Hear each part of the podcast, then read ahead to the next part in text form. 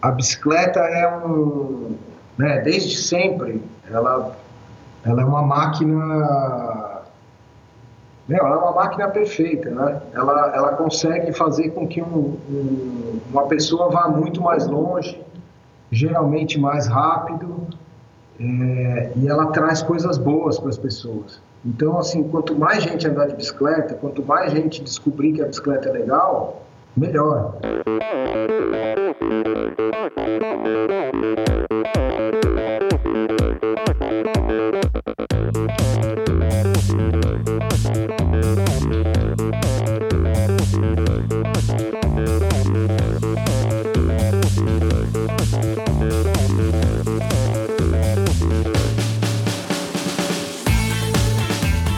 Olá pessoal, sou o Michel Bogli e este é o Endorfina Podcast. Aqui você ouve minhas conversas com triatletas, ciclistas, corredores e nadadores, pessoas interessantes que são, acima de tudo, movidas à endorfina.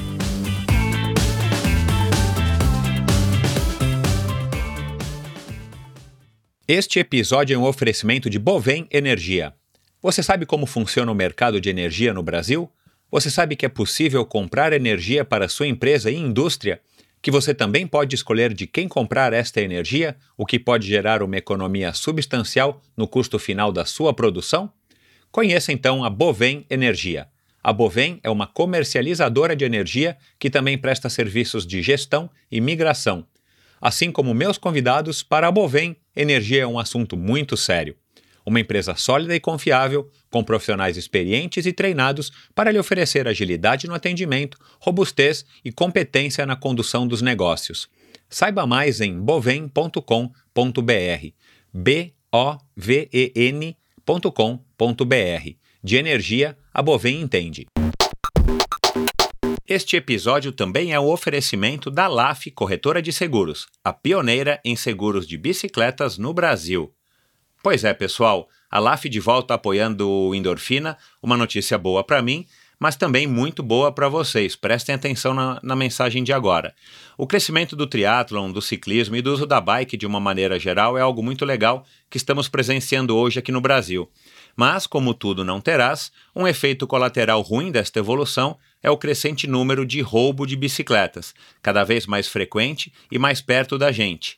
Porém, já existe hoje no Brasil uma modalidade de cobertura para sua bicicleta, criada pelo meu amigo Leléo, da LAF Corretora de Seguros. Contratando um seguro com a LAF, você tem as seguintes coberturas: roubo durante o treino, roubo ou furto qualificado dentro da sua casa ou durante o transporte, seguro contra danos causados durante o transporte, reparo a danos ou substituição de peças após um acidente ou queda. Pense da seguinte maneira: Pense no seguro como um acessório para a sua bike que te trará tranquilidade e vai proteger o seu investimento. Se você contratar um seguro para a sua bicicleta hoje com a LAF, você ganha 10% de desconto no valor da sua apólice. Atenção, esta promoção é exclusiva para você, ouvinte do Endorfina, e é válida somente para as 10 primeiras pessoas que contratarem o seguro. Então, somente os 10 primeiros que contratarem o seguro é que terão o desconto exclusivo de 10%. Portanto, acesse agora o site www.lafseguros.com.br barra endorfina e solicite a sua cotação. Atenção, o desconto só é válido para esta URL que o pessoal da LAF criou para a gente. www.lafseguros, L-A-F Seguros, tudo junto, .com.br barra endorfina, tá bom? Vamos lá, pessoal, aproveitem. E agora mais um novo patrocinador que ajudou a trazer este episódio para vocês. Squirt, lubrificante seco para correntes de bicicleta. Eu conheci o Squirt em 2010, na minha terceira participação na Cape Epic. Se você nunca esteve lá, não faz ideia das condições da prova. Além, é claro, da distância e dificuldades do percurso, o clima normalmente muito seco e o terreno da região onde rolam as etapas faz com que o pelotão de mais de mil ciclistas levante uma poeira de proporções bíblicas. Então, desde a minha primeira participação, ao longo de cada etapa, que muitas vezes superam os 120 km, você é obrigado a lubrificar a corrente pelo menos uma vez, tanto que nos postos de apoio da metade para o final das etapas, voluntários com latas de óleo espirram o produto na corrente de quem estiver precisando. Bom, eu aqui até então inexperiente em provas de mountain bike em etapas, competi duas vezes a Cape Epic nesse esquema, usando meu óleo tradicional antes de cada etapa e deixando que os voluntários encharcassem minha corrente uma ou até duas vezes durante as etapas. Claro que toda aquela maldita poeira colada na corrente deixava a pedalada um pouco mais difícil, e a lambança de óleo espirrado pela traseira e na própria transmissão deixava minha bike super high-tech com aquele aspecto de bike de entregador de pizza. Então, só na minha terceira vez na prova que conheci o Squirt, coincidentemente uma marca sul-africana, e foi quando me livrei da chateação e da lambança de usar óleos lubrificantes tradicionais. Com apenas uma aplicação antes de cada etapa, além de uma pedalada menos barulhenta e mais precisa, eu tinha autonomia para chegar ao final das etapas com a transmissão ainda em boas condições de lubrificação. Pode parecer um detalhe, mas tenha certeza, eu garanto que não é. Deixei de perder tempo com a lubrificação extra durante a etapa e ainda pedalava mais macio e com menos atrito, exatamente quando eu mais precisava, numa prova desgastante e desafiadora como a Cape Epic. Desde então, na minha quarta participação na Epic até hoje, eu só uso Squirt nas transmissões da minha mountain e bike de estrada. Squirt não é um óleo, é um lubrificante seco à base de cera natural biodegradável. O Squirt age penetrando entre os elos da corrente, criando uma camada que diminui não apenas o seu atrito, mas também o atrito no contato entre corrente, coroa e cassete. E as principais características e benefícios. Por ser a base de cera, o squirt fica com aspecto seco após aplicado, evitando que a sujeira grude na transmissão, reduzindo o atrito, o que significa não apenas um menor desgaste das peças, mas também o ganho importante de alguns watts de potência.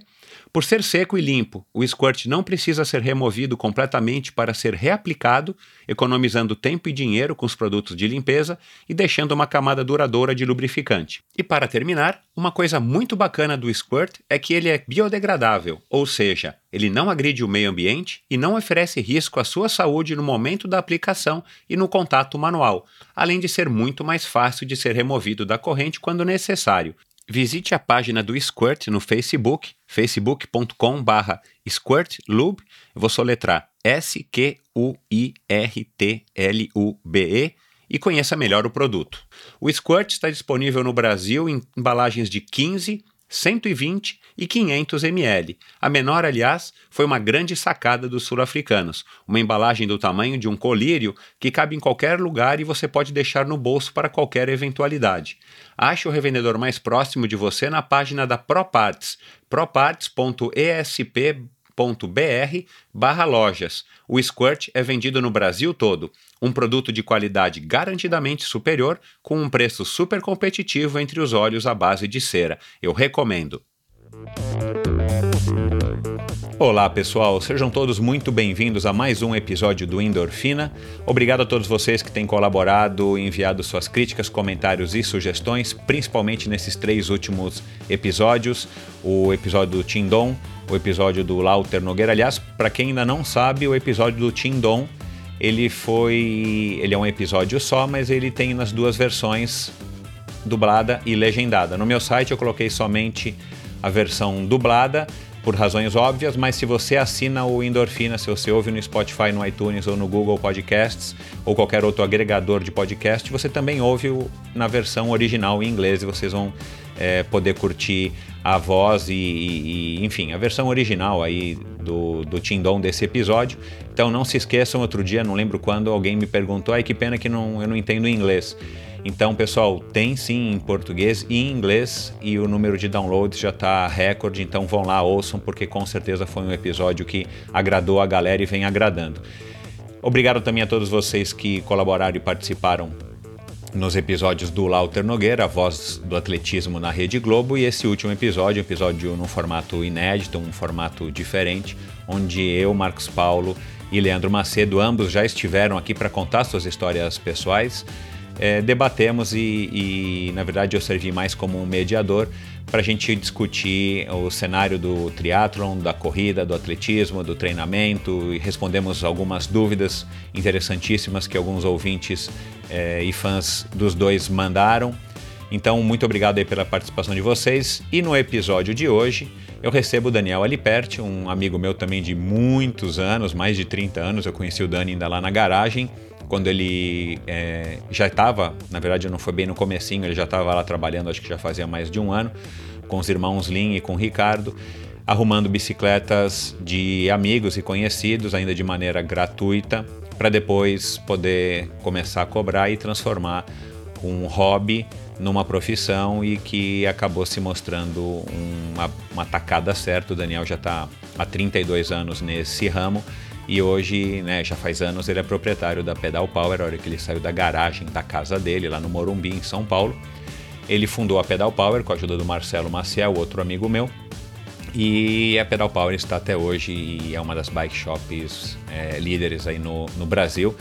Então, uma conversa bacana com o Dani, vocês vão conhecer como é que tudo isso surgiu, quem é o Dani e a ligação dele também com o ciclismo como competidor. Ele é um ávido ciclista, além de usar a bicicleta como meio de transporte. O Dani também é um cara que gosta de pedalar, gosta de competir e ele se enveredou aí nos últimos anos em competições é, de etapas. Cape Epic, nós participamos juntos em é, uma edição, se eu não me engano, em 2011.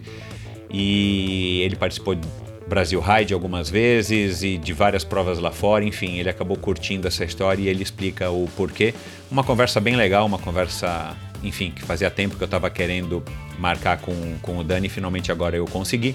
Então espero que vocês aproveitem este episódio, outro episódio especial, como eu venho dizendo aí para quase todos, mas é porque são pessoas mesmo especiais que eu recebo aqui, são pessoas que eu tenho um carinho e um respeito e uma admiração muito grande. E antes de começar o episódio, uma novidade para vocês. Eu tenho recebido, não é muito, não é sempre, mas eu tenho recebido vira e mexe, seja pessoalmente, é, pedalando, principalmente na USP, ou seja é, através do inbox no Instagram, pessoas que. comentários de pessoas que gostam do projeto, que elogiam o projeto, que sugerem melhorias, vai, vai para o YouTube, faz isso, faz aquilo e tal. E, e, uma, das minhas, uma das minhas preocupações é sempre poder manter um padrão alto nível para vocês de qualidade técnica e de conteúdo. E essas pessoas, algumas delas falam, poxa, por que, que a gente não. Como é, como é que eu posso te ajudar e tal? E eu sempre digo, ajuda a espalhar, e é o que eu digo para todo mundo aqui em todos os episódios, me ajudem a espalhar a palavra do endorfina. Quanto mais gente souber, quanto mais gente tiver ouvindo, é melhor para mim, melhor para todo mundo e, e, e, eu acho que eu consigo contribuir mais com o esporte se eu estiver levando essa, essa, esse conteúdo para o maior número de pessoas. E de fato, a essa altura eu já devo estar com mais de 70 ou 80 mil downloads de todos os episódios e que para mim é muito satisfatório, é uma, é, uma, é uma satisfação muito grande, porque eu nunca imaginei que, primeiro que eu chegaria até, até o episódio de número 50 e poucos, eu já estou nos 50 e alguma coisa com esse aqui do Dani. E depois que eu não, não imaginaria nunca que eu teria a, o suporte de todos vocês e a repercussão que, que o Endorfina vem tendo. Então, muito obrigado a todos vocês. Mas voltando ao assunto, eu finalmente estudei, pensei, conversei com algumas pessoas e eu estou lançando, é, já desde o episódio passado, para quem não ouviu, o episódio com o Marcos Paulo e com o Leandro, eu estou lançando uma maneira de vocês que curtem o endorfina, que topariam é, contribuir financeiramente com esse projeto, é, uma maneira de vocês estarem me ajudando através de uma plataforma de contribuição é, coletiva. Então, se vocês é, se sentem é, recompensados com esse conteúdo, se vocês gostariam de colaborar financeiramente com o meu projeto, claro que eu fico lisonjeadamente grato e vocês vão lá no meu site, Endorfina BR, clicam ali no link, primeiro link que tem a primeira imagem que tem à direita em cima, um, um logotipo verde piscina chamado Unlock. É uma plataforma de financiamento coletivo recorrente. Vocês podem contribuir através de duas plataformas de pagamento, o Moip e o PayPal é, a partir de 20 reais por mês. E claro, né, pessoal, vocês podem pagar e a hora que vocês quiserem, vocês cancelam, vocês param, enfim, da maneira como vocês acharem que, que podem e como você, quanto vocês acharem que vale esse trabalho aqui do Endorfina. Então vão lá, se você topa colaborar, se você topa apoiar, que seja por um mês, dois meses, três meses, é, fiquem à vontade. É, qualquer ajuda é super bem-vinda e com esses recursos, tomara que entrem com esses recursos provenientes dessa colaboração de vocês, eu vou estar procurando cada vez mais melhorar não só a qualidade técnica, mas também a, me a melhorar a qualidade de conteúdo e quem sabe expandir para outra plataforma, principalmente o YouTube. Eu já tenho alguns projetos aí desenhados é, para levar esse, esse endorfina também para o YouTube, para aumentar ainda mais a audiência e para ter mais interatividade também com vocês, os ouvintes é, e apoiadores do Endorfina. Então, vão lá é, no endorfinabr.com, cliquem no link à direita em cima, num logotipozinho verde piscina chamado Unlock e façam sua contribuição se vocês acharem que esse projeto merece, tá certo? Então, pessoal, muito obrigado. Até a semana que vem com mais um episódio sensacional que eu estou preparando aqui para vocês. E curtam agora a minha conversa com o grande Daniel Aliperti. Um abraço, bons treinos e aproveitem.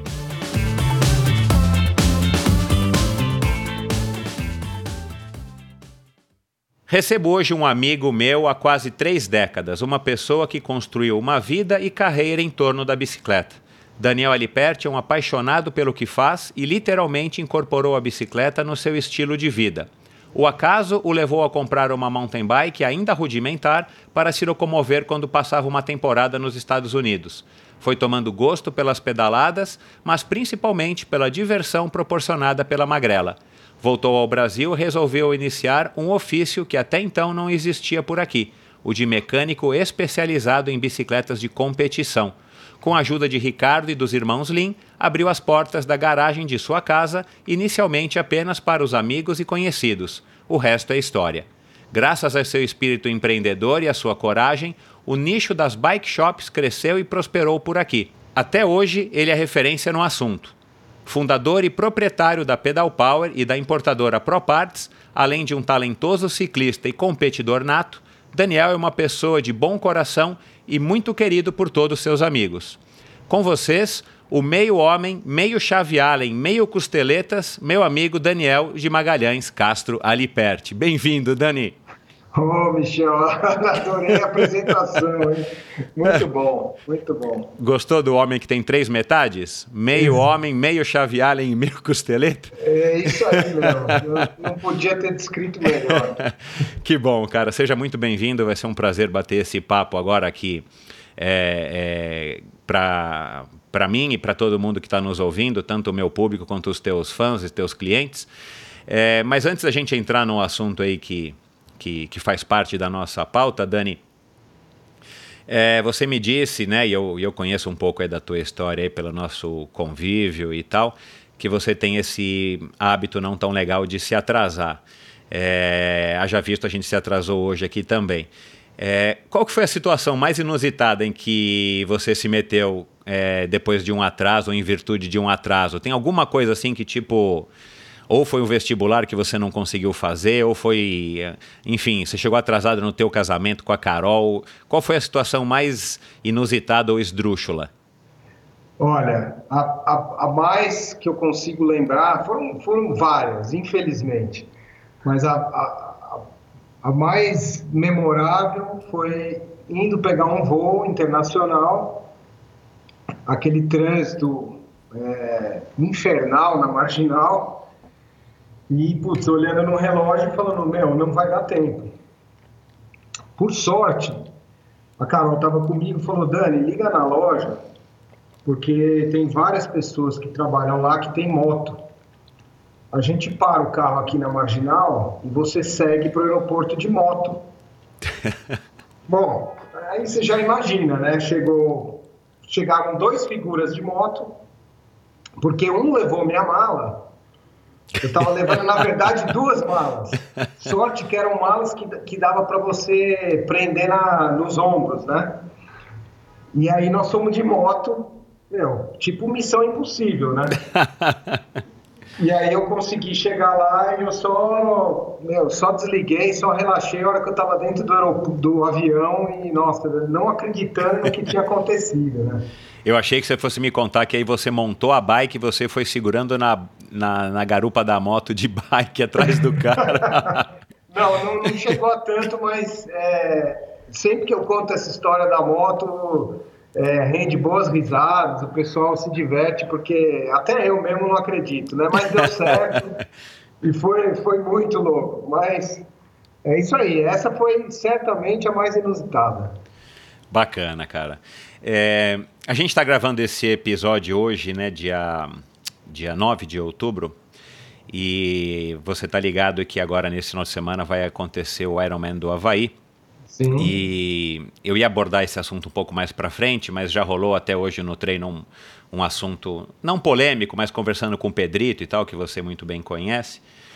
E hoje, por coincidência, o Tindon, é, que foi o meu convidado aí há alguns episódios atrás, o campeão mundial, recordista mundial do Ironman, ele fez um post da nova Chief S Works dele para competir em Kona e vai ser uma a disco. É, rapidamente, você acha que é, o freio a disco ele vai dominar o mercado no sentido de que daqui a pouco não vai haver mais é, os freios de ferradura para a gente poder usar ou ainda vai ser uma coisa que vai permanecer embora pelo menos no médio prazo com muito menos oferta de produtos? Porque assim, por que eu estou perguntando isso? É, eu conheço né, o Ironman do Havaí, já tive lá, enfim, não tem serra, tem um, uma subida e uma descida e alguns, alguns rolling hills, assim, nada muito que, na minha opinião, seja necessário usar disco. Eu, eu uso disco somente na mountain bike. E aí, por isso que rolou um pouco dessa, dessa conversa hoje, inclusive com o, com o Piva.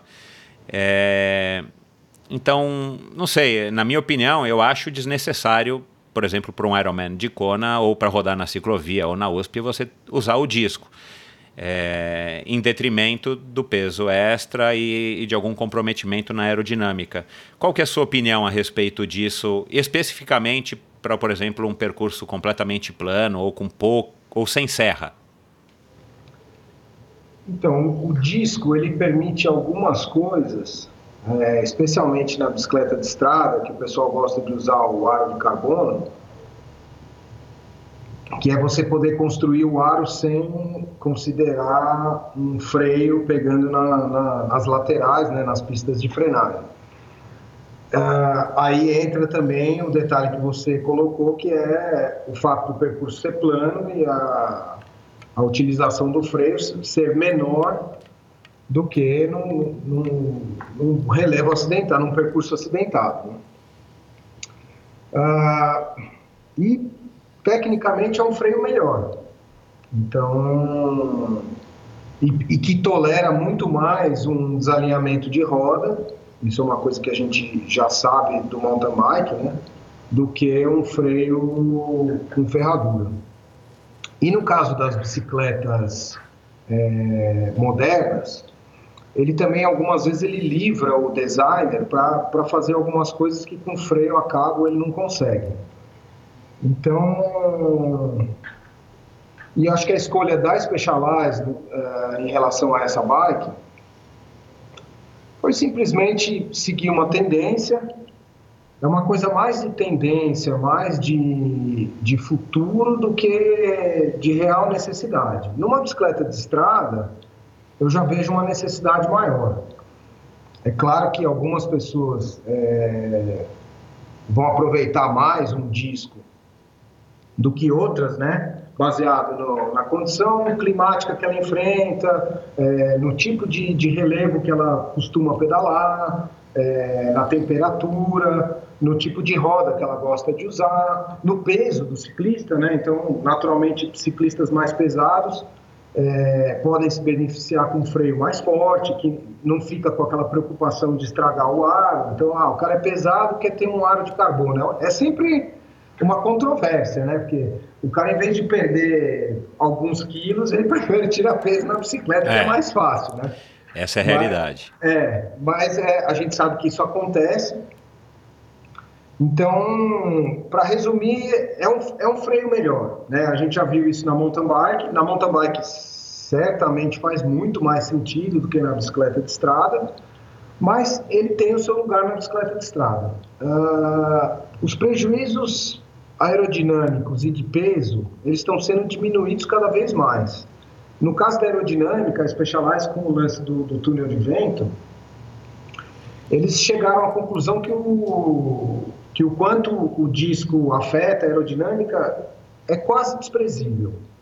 Então, já compararam é, uma bike, né, modelos iguais, com, com, tipos de freios diferentes, e chegaram à conclusão que, que isso não era, era insignificante a diferença. O, o, lance do peso realmente existe, mas as bicicletas estão tão leves e tão, com um rendimento tão bom que, por 100 gramas a mais, é, é, questionável, né? E ainda mais no caso do ciclismo, que você, o que é regulamentado pela UCI, né?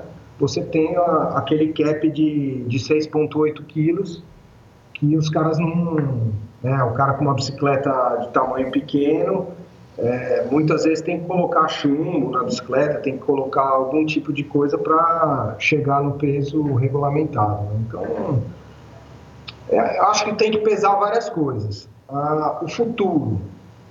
A tendência é que, é que é, diminua a quantidade de freios é, no ar.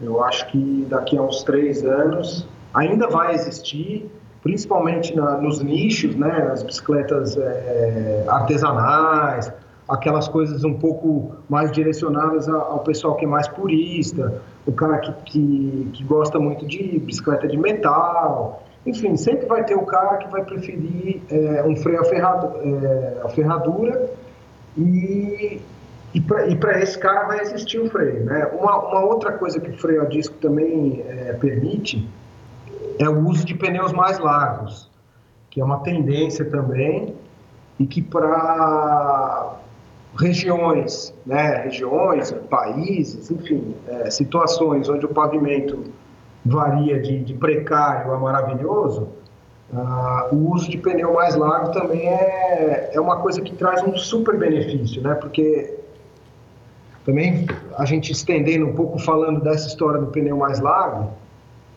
é, hoje em dia que os caras têm um monte de, de aparatos para testar e coisas com telemetria e tudo mais, eles chegaram à conclusão que a pressão do pneu é, é, o, é um dos fatores determinantes, é, é um dos fatores mais importantes para determinar o conforto de uma bike. Então, quando você consegue ter um, é, um quadro que tem espaço para um pneu maior e, e, e, você abraçar a ideia e usar um pneu maior e, e, baixar um pouquinho de pressão, tudo bem, em algumas situações pode ser que você perda, perca um pouco de rendimento. Mas o que você ganha em conforto, depois de um certo número de horas, você tem, é, você tem um ganho também de, de economia de energia, né? Então, assim, a, também foi comprovado que a pessoa que fica lutando durante horas e horas, mesmo que sejam movimentos muito sutis, mas para resistir às trepidações da estrada, ela consome energia, né, nesse, nesse movimento.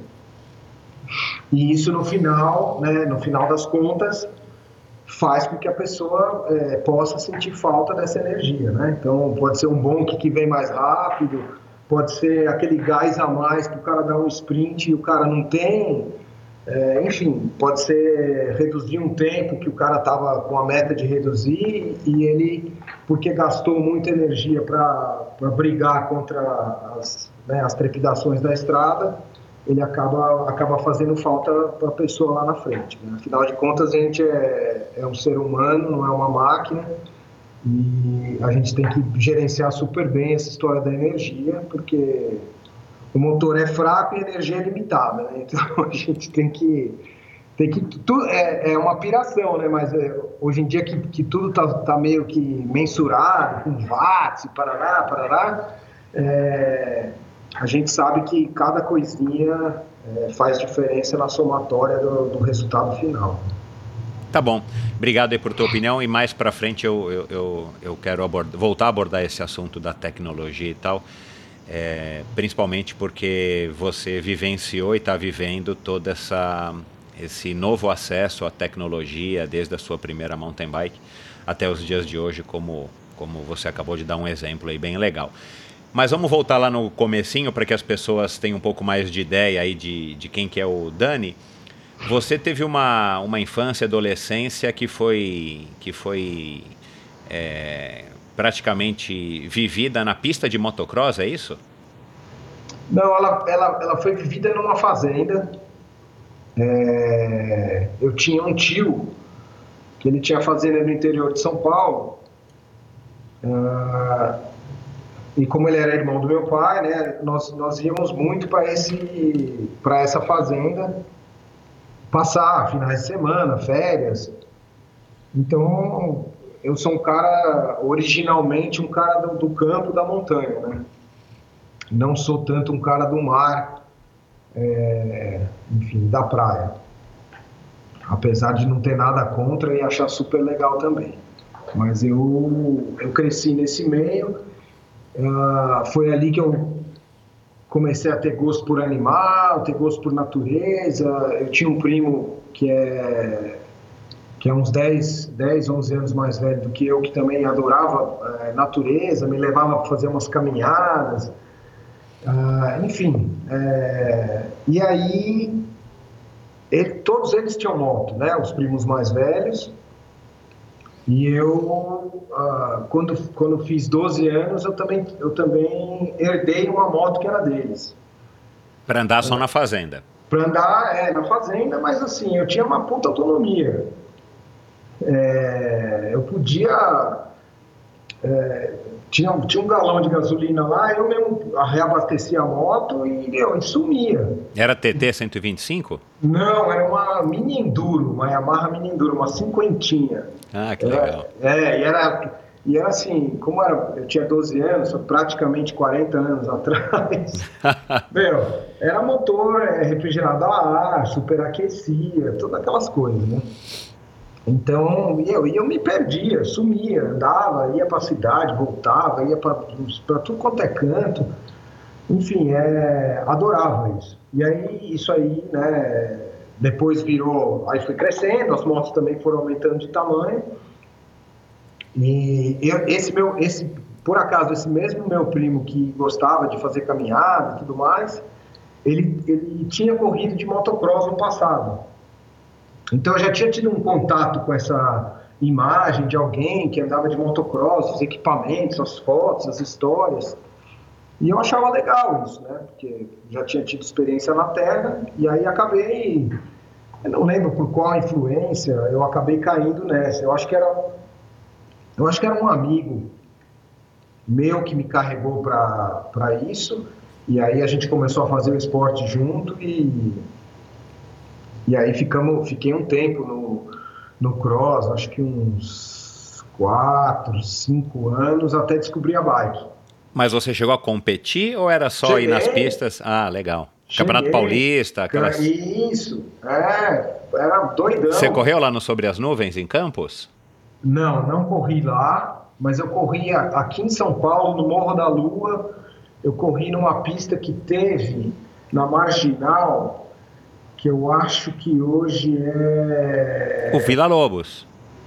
É, é, eu acho que sim. Ou é o Vila Lobos ou é aquele WTC, sei lá. Eu sei que tinha uma pista lá e teve uma corrida lá e, eu, e era um supercross e eu corri lá. E corri também em alguns lugares no interior de São Paulo, São Carlos, é, São José do Rio Preto, é, enfim, é, Arujá, que tinha uma pista aqui, é, Itapecerica também, enfim. É, explorei o que tinha que explorar na época e, e, e foi super legal, né? Muita emoção.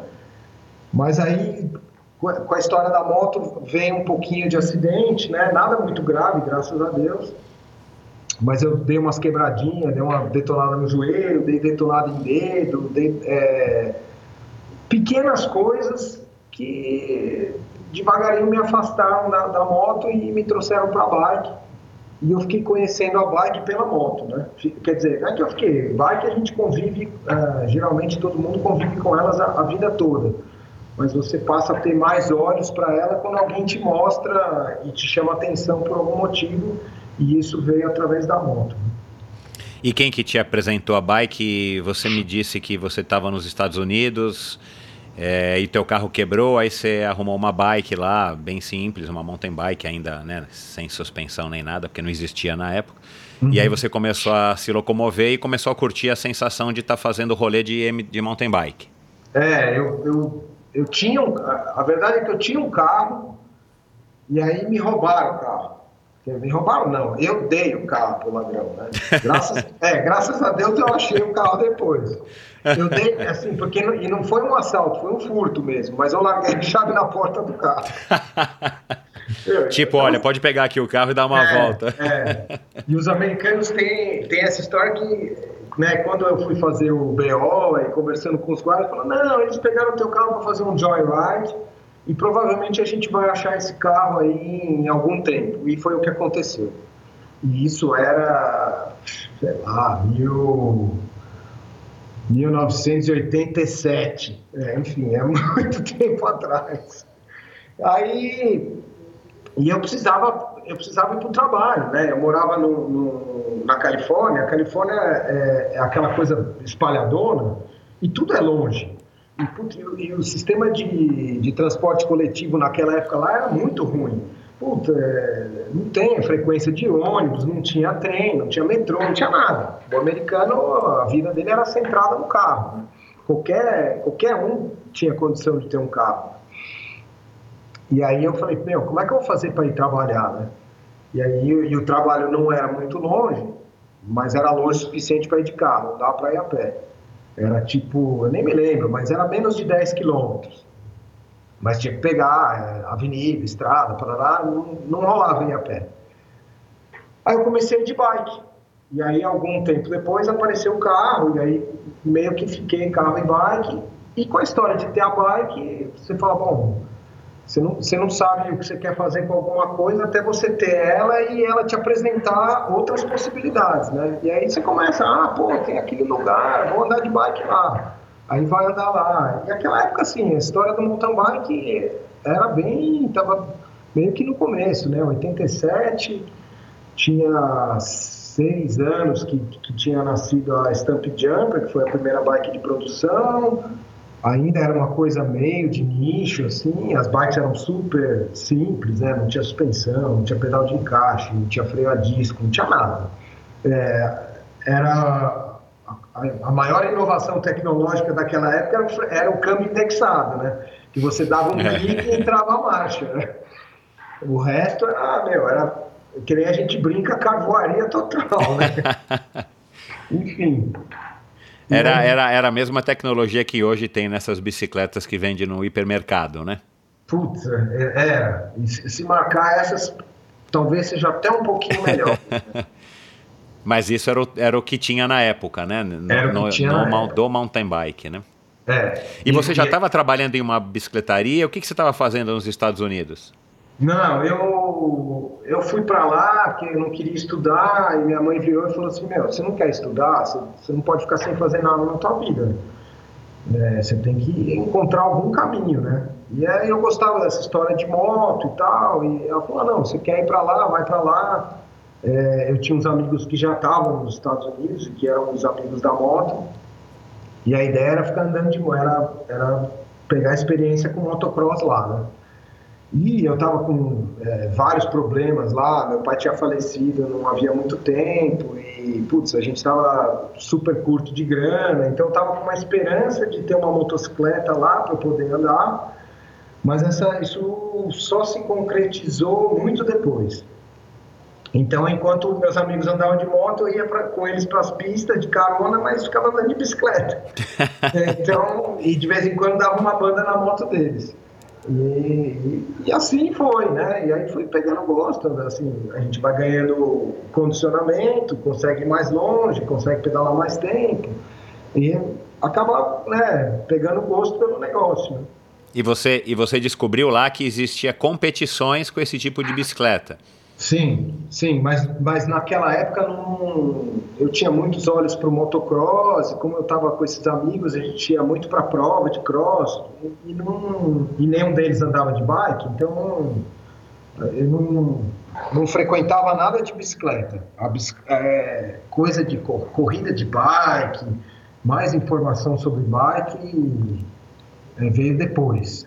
Aliás, era um, era um tempo que era o tempo da revista, era o tempo da carta, era o tempo do telefone, né? Não existia smartphone, internet, não existia nada disso, né? Então, para você se inteirar de algum assunto, a velocidade era menor, tinha um pouco mais de. Você tinha que realmente dar uma cavada para achar as coisas, né?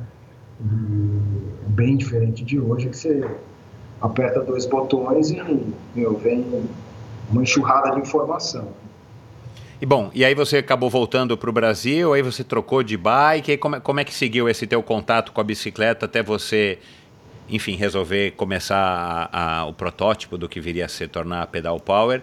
E paralelo a isso, o teu envolvimento com, com a bicicleta como ciclista?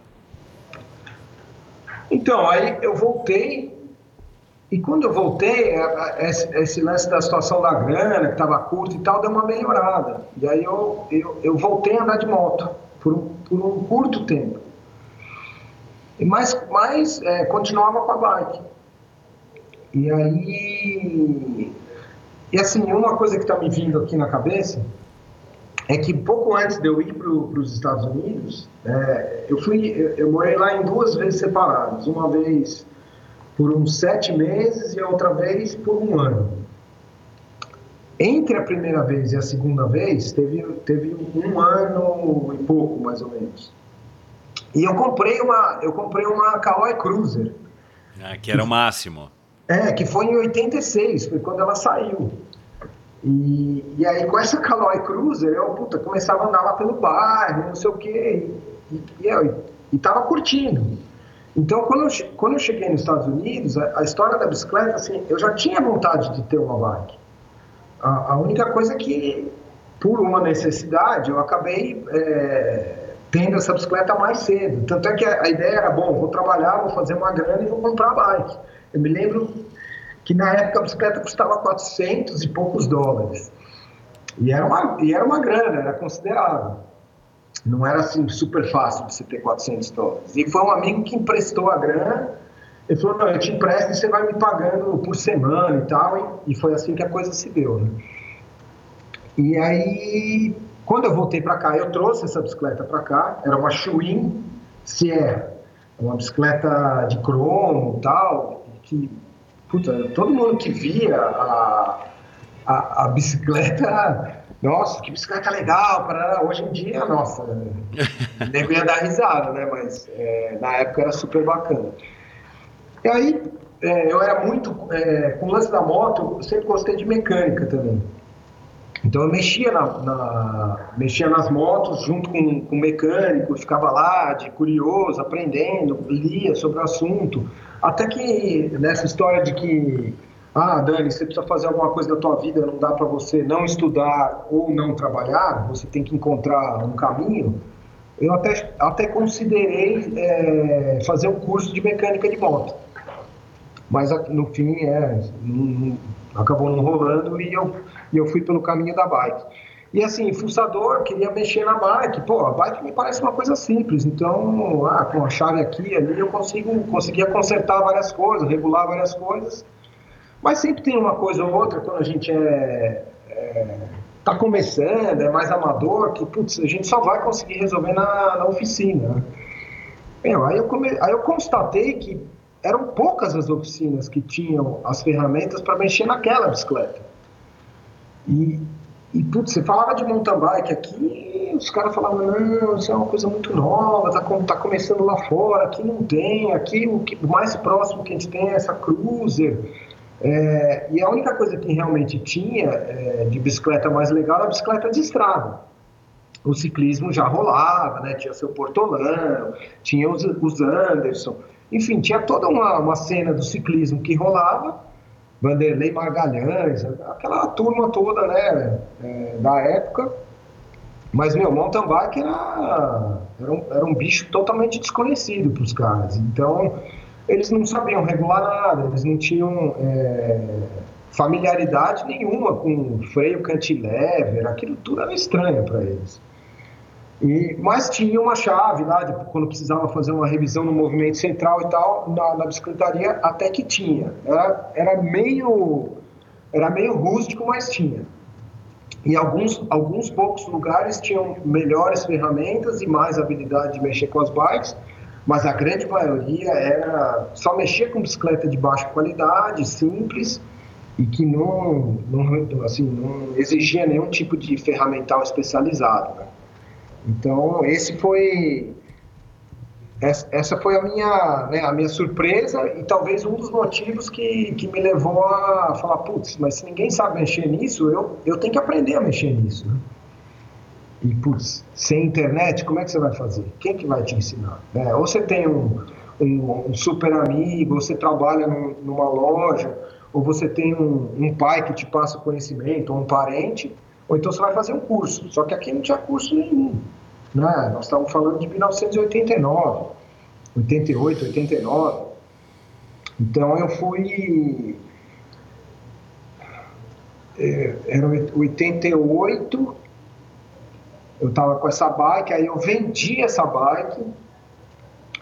Eu não me lembro o que me levou a, a viajar novamente para fora para os Estados Unidos, acho que foi para visitar a família com, com quem eu morei lá na, nas, no, nos outros tempos, né, nas, nas idas anteriores, e aí acabei comprando uma bicicleta mais legal. Essa foi a minha primeira bike mais legal, assim, que o quadro era mais leve, ainda era de cromo, era tudo, continuava igual, era cantilever, freio no aro, é, garfo rígido, não tinha ainda é, pedal de encaixe, mas já era uma bike mais bacana. E aí eu comecei a me animar com a história. Comecei a me animar bastante com a história. E aí eu acho que desde então, foi 88, aí, aí o bicho me mordeu bastante mesmo. Assim, aí era, só tinha olho para isso, só queria fazer isso e, e buscava informação sobre isso e pedalava cada vez mais. É, comprei uma bicicleta de estrada e Aí, bom, aí o resto é. Daqui a pouco a gente fala mais, né? Bacana. E aí você fez o curso lá fora, é, teve a história também que você teve que trazer ferramental e tal, porque aqui não, não tinha, né? Aqui era, acho que, as chaves normais de, de uma oficina qualquer, né? Chave de boca, chave de fenda e grifo e tal. E aí você você teve essa feliz ideia de iniciar é, uma oficina ainda na base do teste, lá na tua casa no, no Morumbi, lá pertinho da, da Rede Bandeirantes. Isso. E, e como é que você espalhava a notícia? Como é que você espalhou a notícia para as pessoas é, terem conhecimento do que, que você estava fazendo e irem lá experimentar o serviço que então era gratuito? então, é... foi muito no boca a boca. Então, como eu já pedalava, eu já tinha alguns conhecidos, né? Então, esses foram os primeiros cobaias. Né? Mas, na verdade, é, no começo nem, nem eram tão cobaias assim, porque já tinha até um conhecimento razoável. E aí, quando eu voltei do curso e com o ferramental, aí eu já tinha um conhecimento bem melhor.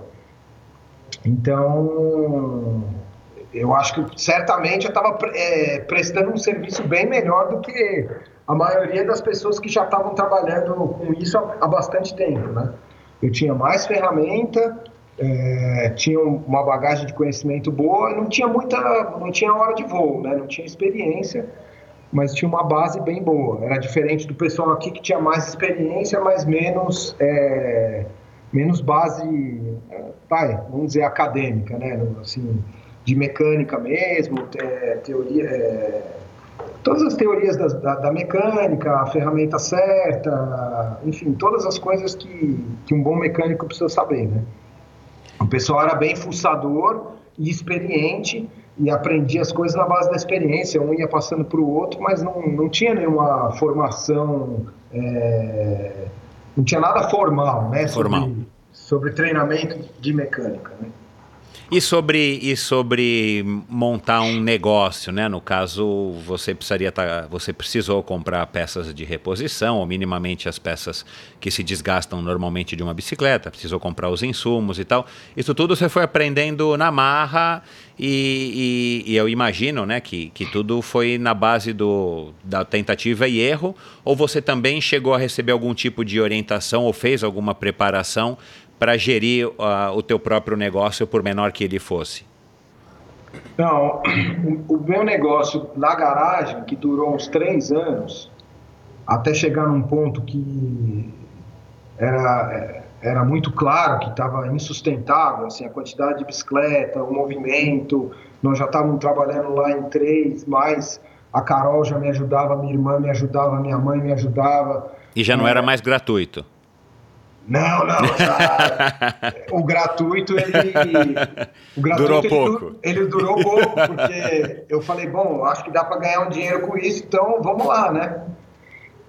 É, e aí eu, eu tinha um amigo, eu tinha não, tenho até hoje, é, que, que era uma pessoa é, é muito habilidosa e com formação acadêmica de administração.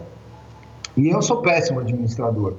É, enquanto o negócio estava na minha casa, né, fazia aquela gestão caseira ali, e o negócio até que dava certo. Mas é claro que se eu precisasse, né, precisando dar um passo a mais, ter uma loja, ter um, ter um negócio é, formalizado, é, eu ia precisar de ajuda. E foi quando esse, esse amigo me fez a proposta da gente ter a loja. E, e, a gente montou a loja na Vila Olímpia em 92. E, é, e, era uma loja que naquela época tinha super pouco fornecedor na cidade, né, no, no Brasil. E, e assim, o, o, foco ali era serviço. Para a gente conseguir peça de reposição era bem difícil. Ah, putz, não tinha a, quantidade de marca que tem hoje, a quantidade de peça que tem hoje. Enfim, hoje é, a gente tem praticamente tudo aqui. Claro, tem alguns momentos que falta alguma coisa, ou às vezes os preços são, não são tão bons porque a importação é cara no Brasil, mas nossa, hoje é um mundo completamente diferente do que era naquela época. Aquela época era assim, quebrava alguma coisa que você não encontrava aqui, tinha que esperar o amigo viajar e trazer a peça. Ou o piloto de avião que trazia na mala uma peça, porque nem bem a importação era, era, era aberta, né? A importação, quem veio a, a dar uma, uma abertura maior foi o Collor em 94. Né? Exato. É, desde o começo, pelo menos é, é, a gente se conhece desde a oficina, né? Eu fui apresentado à oficina pelo Fernando Nabuco. É, eu tenho a impressão de que vocês mantiveram essa linha, e que é a linha da Pedal Power até hoje, de estar tá fazendo um serviço super especializado e, vamos dizer, caprichado. Diferente Sim. do que normalmente uma, uma oficina de bicicleta, ou mesmo uma oficina de carro, uma oficina mecânica em geral, é, faz. Né? Não, é, não é comum você encontrar uma oficina de qualquer coisa que as pessoas cuidem tão bem do seu produto como vocês sempre cuidaram é, desde o comecinho da pedal. Certo. Essa escolha, essa opção por estar tá, assim cuidando, vamos dizer, melhor da bicicleta e, e, também no sentido não só técnico, mas até no sentido estético, da bicicleta sair de lá limpa, não sai com dedo de graxa, não sai toda melada de óleo que escorreu e tal.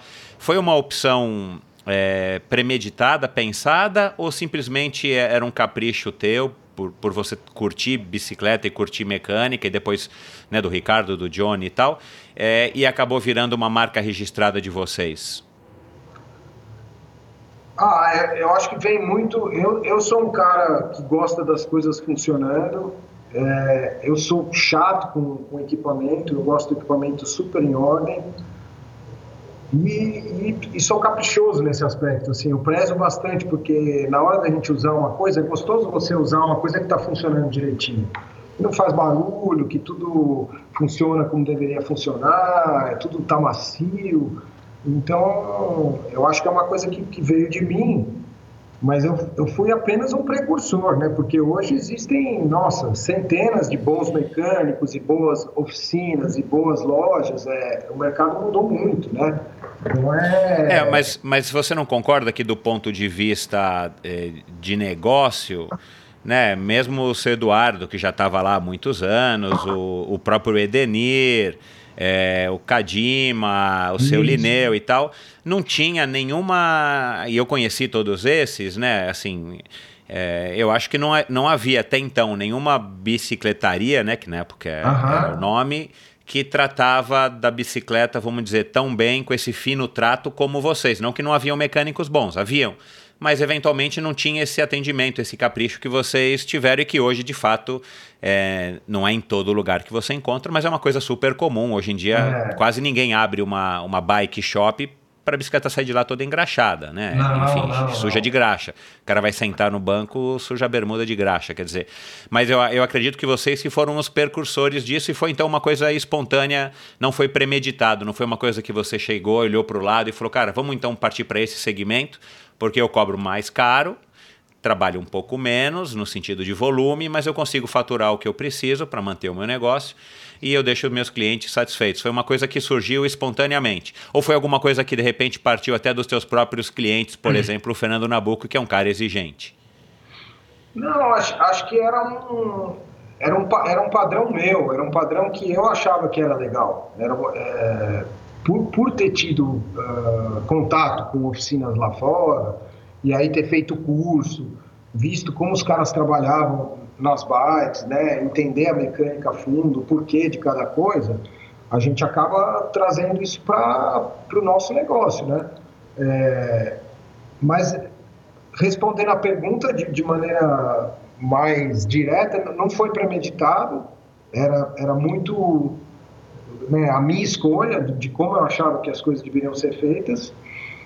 E, enfim, é, e aí acabou criando um diferencial, né? Foi isso que, que fez a gente crescer, fez a gente ficar conhecido, porque a gente introduziu uma coisa que, que ela não era, não era, não era um padrão muito comum, né? E aí cada uma ação né, gera uma reação. Aí começaram a aparecer outros caras e, e querer fazer a coisa é, também com uma qualidade melhor, né?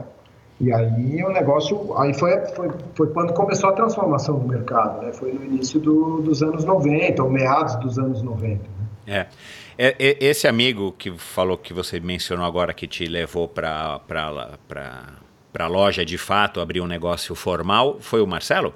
Foi, ah, foi. Então. A gente está tá junto desde o começo. Exato, é, eu lembro. Tá, legal. É, naquela época, quando você se reuniu com o Marcelo, que é que até então era teu amigo e acabou se tornando teu sócio até hoje e tal.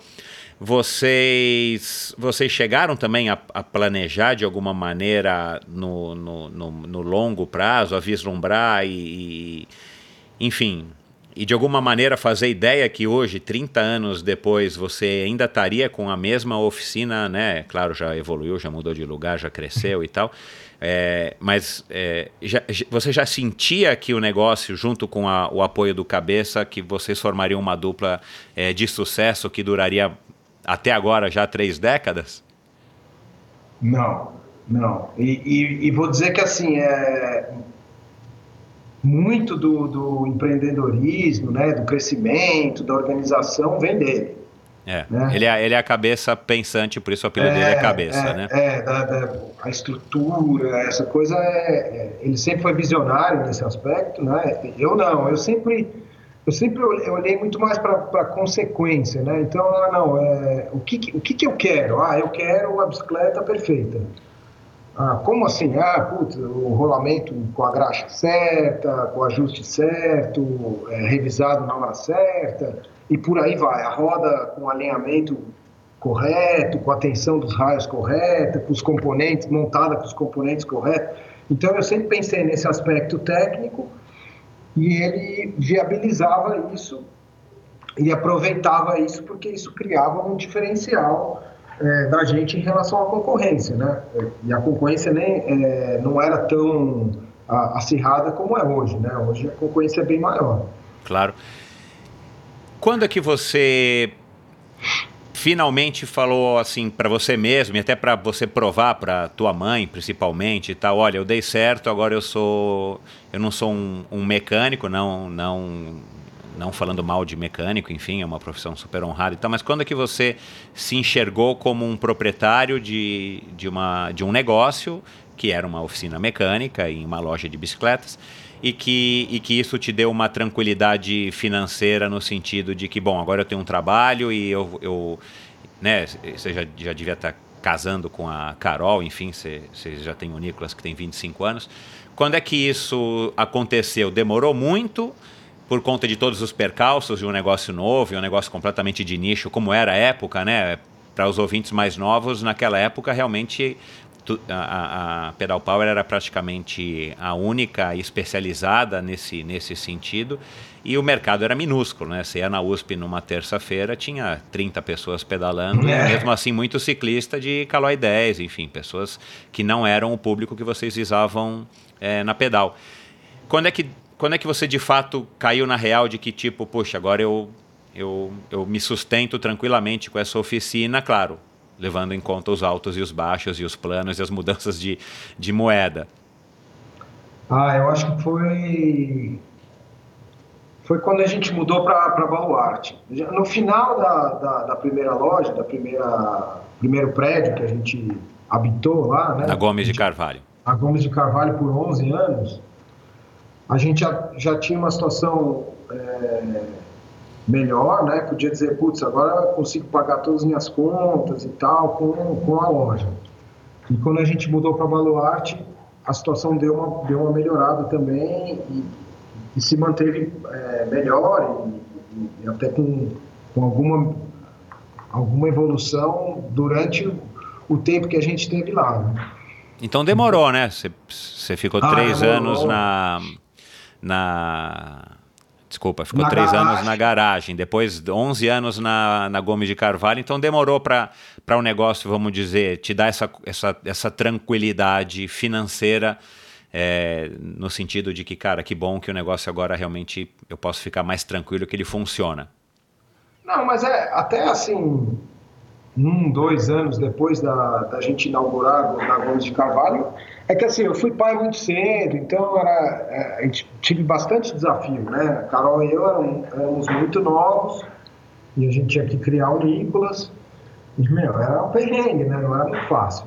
E não tinha pai e mãe para ajudar. Eu meio que tinha que me virar e de vez em quando até ajudava minha mãe. Então, é, e com filho para criar não era muito fácil, não. É, aí realmente a coisa, graças a Deus, foi caminhando, caminhando, caminhando e foi, foi melhorando ao longo do tempo. Mas é o que você falou, Brasil é um puta desafio, né? É, um monte de coisa acontece, né?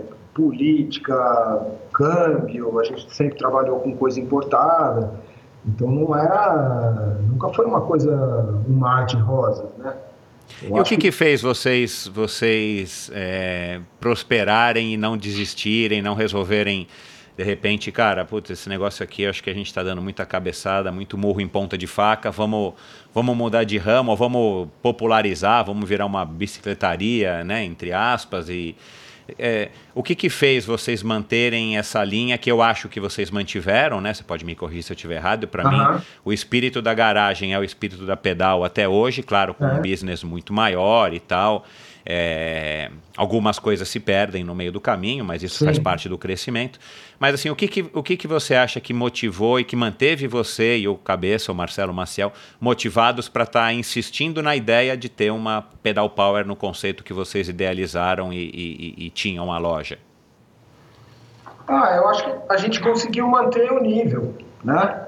Uh, e, a gente, e a gente era muito cabeçudo, muito resiliente, perseverante. É, teve, com certeza, teve muito momento difícil, mas ah, é, é, é, meio que, se a gente olhar a vida, né? A vida é assim também, né? Tem umas fases que, nossa, você tá ali à beira de desistir, mas não dá para largar o osso, né? Tem que, tem que, a gente tem que tem que se, se erguer e continuar, porque né, gente, uma coisa assim que é, que é fácil da gente fazer uma analogia e ilustra bem é, esses altos e baixos é, por exemplo, a gente fez um Cape Epic juntos, né? Meu, e acontece de tudo em uma semana, né? Tem, meu, tem dia que você toma tombo, ou tá com cãibra, ou prega de fome. Meu, e você fala, meu, mas eu não vou parar eu não vou desistir, né? Então acho, acho que a, a, resposta é a gente nunca, a gente não foi um, um alguém que, que queria desistir, né? A gente nunca optou por isso, né? A gente queria perdurar, queria fazer um negócio no longo prazo. achava que a gente tinha condições, né? A gente, pô, ah, pô a gente está fazendo isso aqui direito até hoje. Meu, estamos aqui passando uma crise, meu, vamos, vamos sair da crise, vamos descobrir o caminho, né? Acho que é, sei lá, é, é, é como acontece com outras empresas, outras companhias, né? Putz, a empresa passa aí por momentos difíceis, mas ela, se, se realmente é aquilo que ela, que ela acredita, que ela gosta, que ela é, o que dá, que dá gosto dela chegar lá todo dia e fazer e, e, viver aquilo, ela vai lutar por isso, né? É diferente de você ter um business que não tem nada de errado com isso, mas tem muita gente que tem um negócio que é para tirar o seu sustento, porque o negócio funciona, sabe como é sabe fazer funcionar e pô, e tá dando certo, vai tocando, né? E, se possível faz crescer, faz um negócio melhor, mas tanto faz. Se ela tá vendendo garrafa de água, pastel, pão. O importante é ela, ela ganhar o sustento dela, fazer uma coisa honesta, entregar um, uma coisa boa para as pessoas. Mas ela não, ela não tem paixão, né? Não tem, ela, ela não tem muito apreço por uma coisa, né? E a gente, a gente sempre gostou de bicicleta, né? A gente gostou, gosta de bike, gosta das pessoas, gosta do esporte com a bicicleta.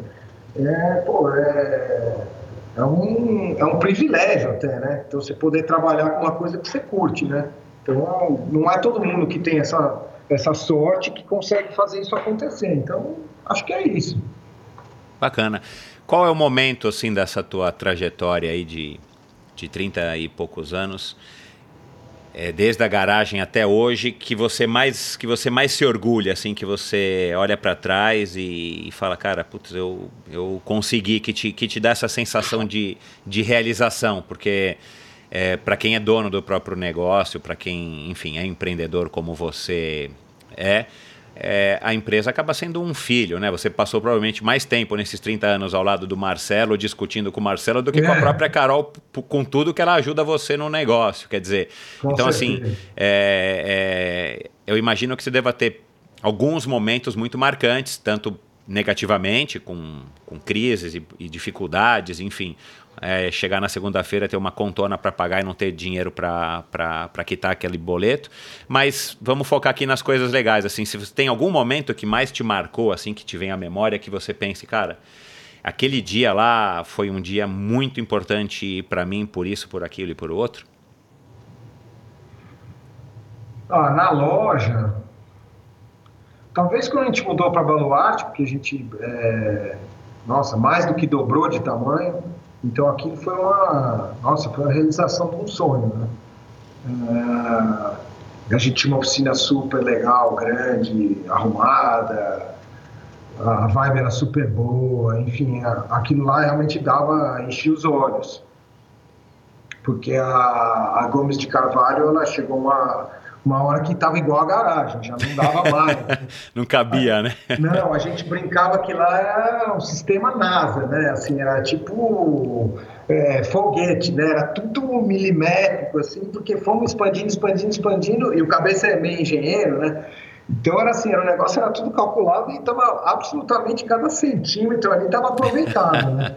E a loja tinha um banheiro, né? Tinha uma época que só tinha um banheiro, então depois é que a gente veio a ter mais.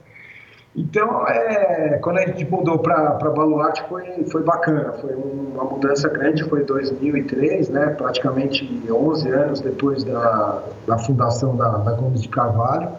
Aquilo realmente foi, um, foi bem importante para a gente. E aí, é, meio que um pouco antes disso teve o lance da Proparsa, né, porque chega uma época que qualquer empresário fala, pô, e agora? O que eu faço? Né? Eu, eu faço mais uma loja? Não? Como é que é? E, e, quando a gente, e quando você começa a aumentar, para você manter a qualidade, não é nem um pouco fácil, né? Em alguns negócios é mais fácil você replicar os processos e tudo mais, em outros nem tanto. E, e no nosso, é, a gente sempre achou que não, não, ia ser muito fácil da gente fazer uma, uma, uma outra loja igual a Pedal Power. Não tinha, era, a mão de obra era bem mais difícil, a gente formou um monte de gente que está no mercado hoje. Exato. É, é, então a, a, gente meio que desencanou dessa ideia e foi para foi a história da, de ter uma importadora que vendesse para outras lojas. porque a gente, durante um tempo, a gente fez isso também. A gente é, conseguia trazer peça para o nosso estoque, e aí chegou uma hora que falou assim, pô, vamos trazer um pouco mais e vamos vender para outras lojas, porque, de novo, né, não tinha tanto fornecedor naquela época. Então, é, o negócio expandiu dessa forma, foi, foi, como, foi quando surgiu a ProParts. Né? E que a ProParts era, era, ela foi dentro da Pedal Power por muito tempo, né? Ela saiu da Pedal Power em, nossa, final do, nem me lembro, 2009, 2010, por aí. Então ela, ela, ela deixou, ela realmente foi, virou um outro CNPJ, virou uma outra empresa. Né? Ela, foi isso. Ô Dani, o, e, e, como é que você vê aí o futuro da, da Pedal e, e de todo o segmento com essa história do e-commerce, né? A gente já tem algumas marcas lá fora que estão comercializando a bicicleta diretamente para o consumidor e aí a loja simplesmente faz a entrega, a montagem e tal e a manutenção. É, você acha que a, a gente está caminhando para isso aqui no Brasil? Você é a favor disso? Enfim, como é que, como é que você enxerga o, esse business, talvez daqui a 5, daqui a, a 10 anos, com todo o desenvolvimento é, do, do comércio eletrônico e principalmente o, esse comércio direto é, que muitas marcas se, se, se vangloriam de estar tá vendendo um pouco mais barato, justamente por estar tá cortando o intermediário que no caso seria no, no, no business de vocês a, a, bike shop. Então, isso é uma tendência. Uh, claro, para cada, cada bônus sempre tem um ônus, né? Então, quando o cara paga menos na bicicleta, ele aceita de ter menos assistência, ele aceita de ter. É, de talvez a gente sabe de histórias na Europa, por exemplo, de gente que não que torce o nariz e que opta por não trabalhar com é, consertar ou fazer manutenção em bicicleta que é vendida direto. É claro que a gente mais radical, são são poucos, mas acontece. Então tem esse tipo de resistência. Eu não vejo problema nenhum nisso, né? O mundo é livre, as pessoas são livres. É claro que a gente é, tendo uma loja é, física e, e, tendo vivido disso e, e, vivido outros momentos do mercado, é, não, não adora isso, mas, mas a gente tem que se adaptar e tem que aprender a conviver com isso. Isso só faz a gente ser cada vez melhor. Né? É claro, influencia as nossas escolhas quanto a estoque, é, faz a gente se mexer para também ter um e-commerce que funcione bem. Ah, faz, uh, faz a gente alterar o ambiente de loja. Afinal de contas, é, as pessoas gostam de ir na loja, gostam de encontrar outras pessoas, gostam de contar história, ouvir história.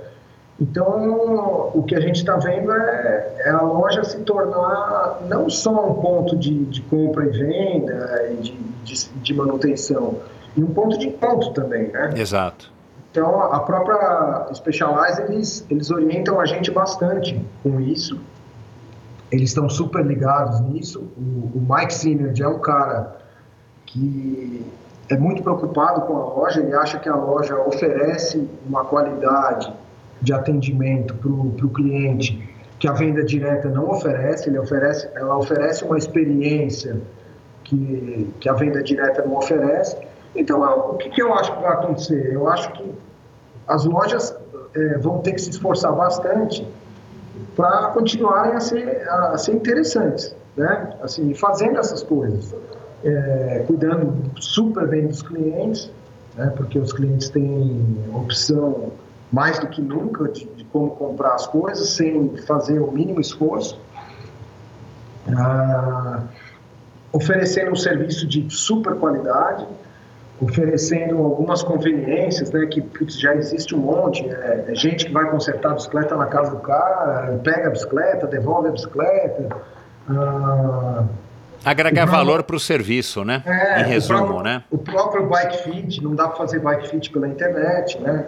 Enfim, todas as coisas que você não tem na internet, que é o contato, é conversar com uma pessoa, olho no olho, é pegar uma coisa é, na mão, e ver a textura, ver o peso, ver, ver o cheiro, ver a cor, é, experimentar o, o, gosto, enfim, tem um monte de coisa que putz, pela internet não dá para fazer.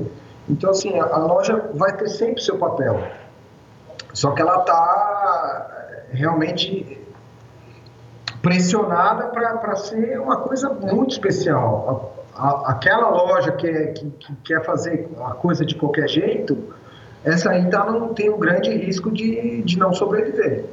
Porque ou você faz uma coisa bacana, diferente, é, que, que realmente atrai as pessoas e que as pessoas se sentem bem, ou então é melhor pensar em outro tipo de negócio, porque realmente vai ser engolido pela, pela conveniência, né? Porque produto por produto, né, se simplesmente ser um balcão de venda, pô, o melhor balcão de venda que tem hoje é um computador, um celular, entendeu? Então, se for para comprar uma coisa com uma relação bem pessoal, sem, sem você dar nada em troca, o cliente sempre vai preferir a conveniência, em alguns casos até um preço mais baixo, é, ele não ter que, né, em, lugares que a locomoção é, é, complicada, tipo São Paulo, ele não ter que ir até a loja, que às vezes para as pessoas não é fácil.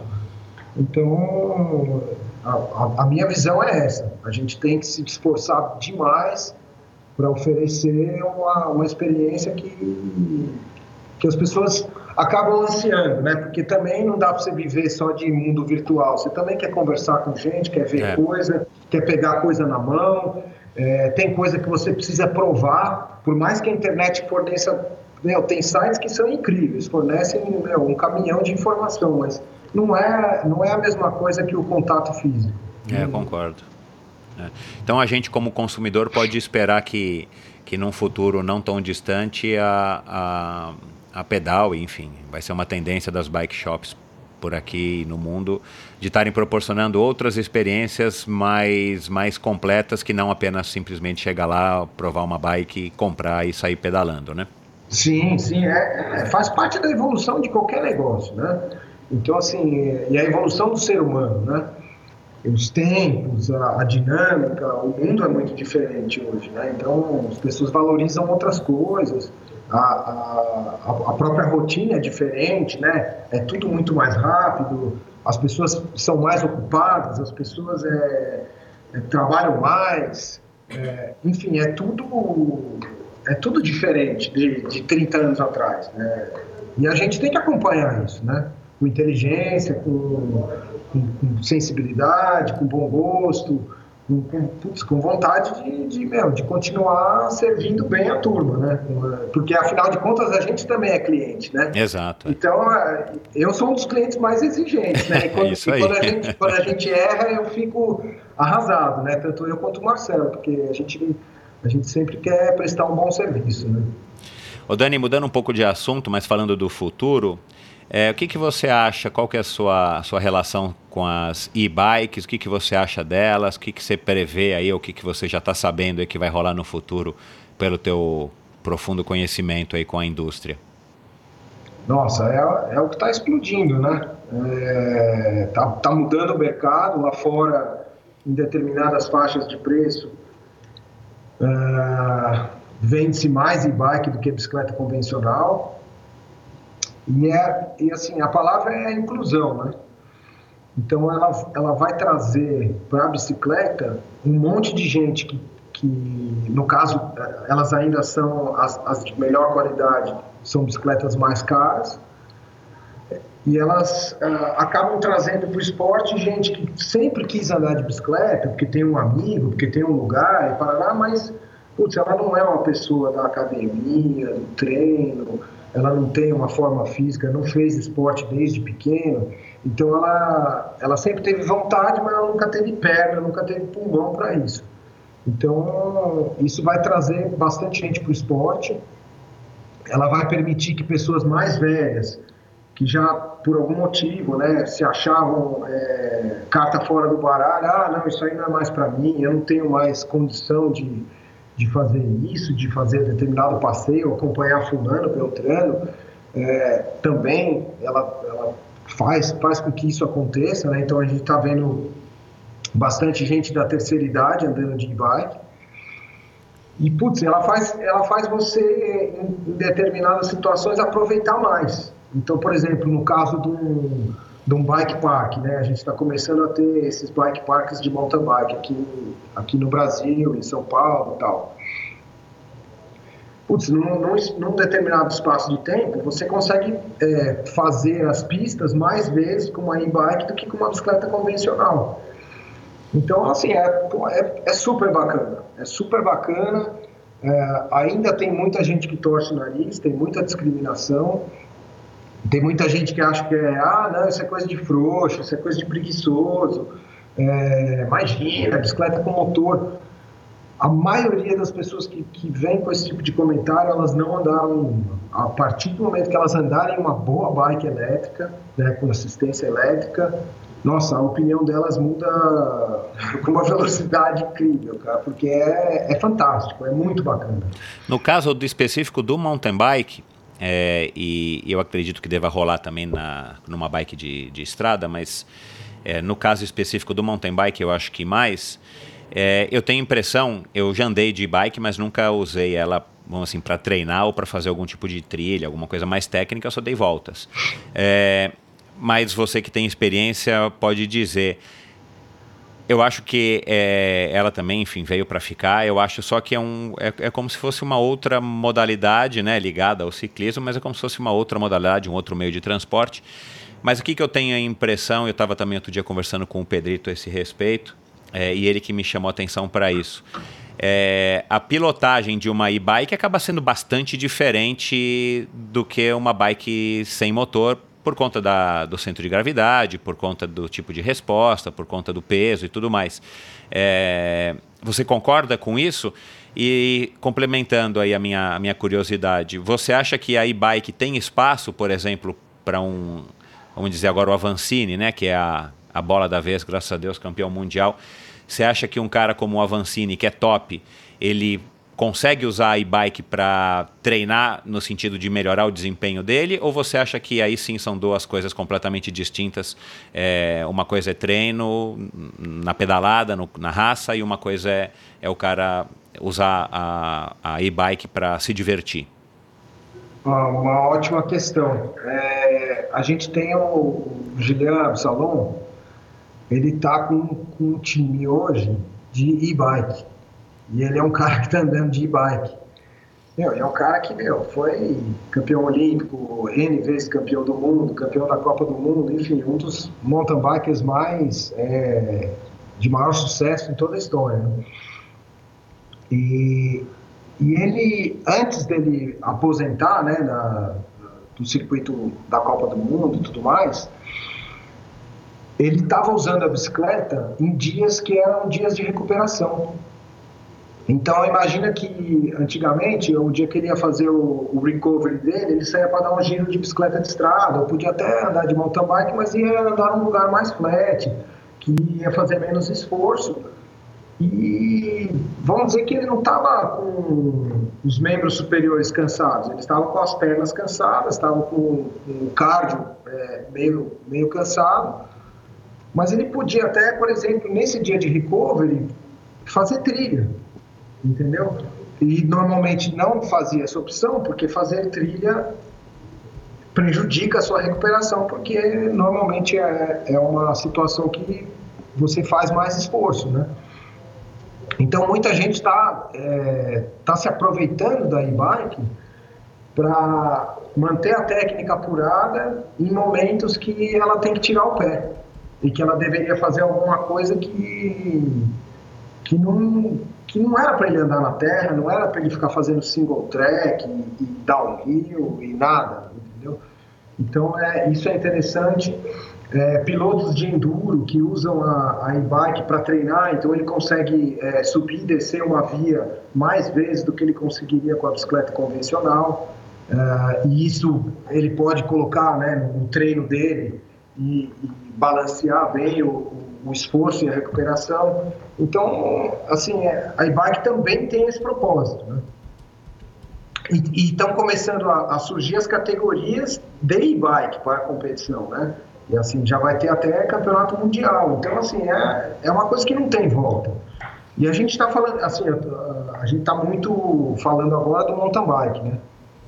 É, por exemplo, o lance da mobilidade também, voltando àquela história de inclusão. Meu, a minha irmã, por exemplo, minha irmã é fumante e tal, não é atleta, mas eu tenho certeza que se no, no trajeto da casa dela até o trabalho existir uma ciclovia que ela se sinta minimamente segura, ela vai optar por ir de bicicleta. E entendeu? pode ser uma e-bike para facilitar, não, né? Com certeza vai ser uma e-bike, porque ela não vai ter a condição física de, de bicicleta convencional. Mas assim, é, ela é um caso clássico e que a gente está vendo na cidade, né? É, mais e mais cidades, no caso a gente vive em São Paulo, é, talvez a gente tenha mais contato com isso, porque as coisas acontecem aqui primeiro, mas está acontecendo em outras, outras capitais brasileiras e pelo mundo afora, né? Então, assim, mais gente está, por exemplo, é, Londres, Paris e outras é, capitais da Europa estão é, fechando os seus centros para carro, né? Então a pessoa tem que escolher um outro tipo de mobilidade urbana e muita gente está usando a, a bicicleta elétrica, né? Porque, putz, é, um, é, um, é uma coisa muito prática. É prático, é rápido, é... E, e, e, você, assim, de, por mais que você transpire menos, chegue mais inteiro, você está fazendo um, um movimento, é, é bom para a cabeça, porque você percebe outras coisas, então é, é super legal, né? É, eu concordo. Por falar nisso, você. É, imagino que não, mas o que, que você acha das ciclofaixas e da, das bikes do Itaú aqui em São Paulo, do Bradesco, e agora a chegada da, da Yellow, né? A recém-chegada da Yellow. Eu não, nunca imaginei lá atrás, enfim, que a gente um dia poderia ver tanta bicicleta sendo utilizada e, e dessa maneira tão popular. É claro que não é na cidade toda, tá cheio de defeitos ainda o sistema e tal, não é perfeito, mas eu sou super favorável à, chegada desse tipo de desse novo modal de transporte, agora também com as bicicletas elétricas de, de aluguel e tal, porque para gente que curte bike, que mora numa cidade maluca como a nossa, é só uma, uma vantagem. Como é que você enxerga tudo isso? Você vê com mais restrição? Qual é a tua opinião a respeito aí dessa, dessa fase que a gente vive aí nos últimos 10, 15 anos de popularização da ciclofaixa, ciclovias e agora, mais recentemente, a chegada do, do Itaú, da, do Bradesco e agora, né, faz 3, 4 meses, a chegada da Yellow e novas estão por chegar aí, né? É, eu, eu acho fantástico. Eu acho que a, a bicicleta é um...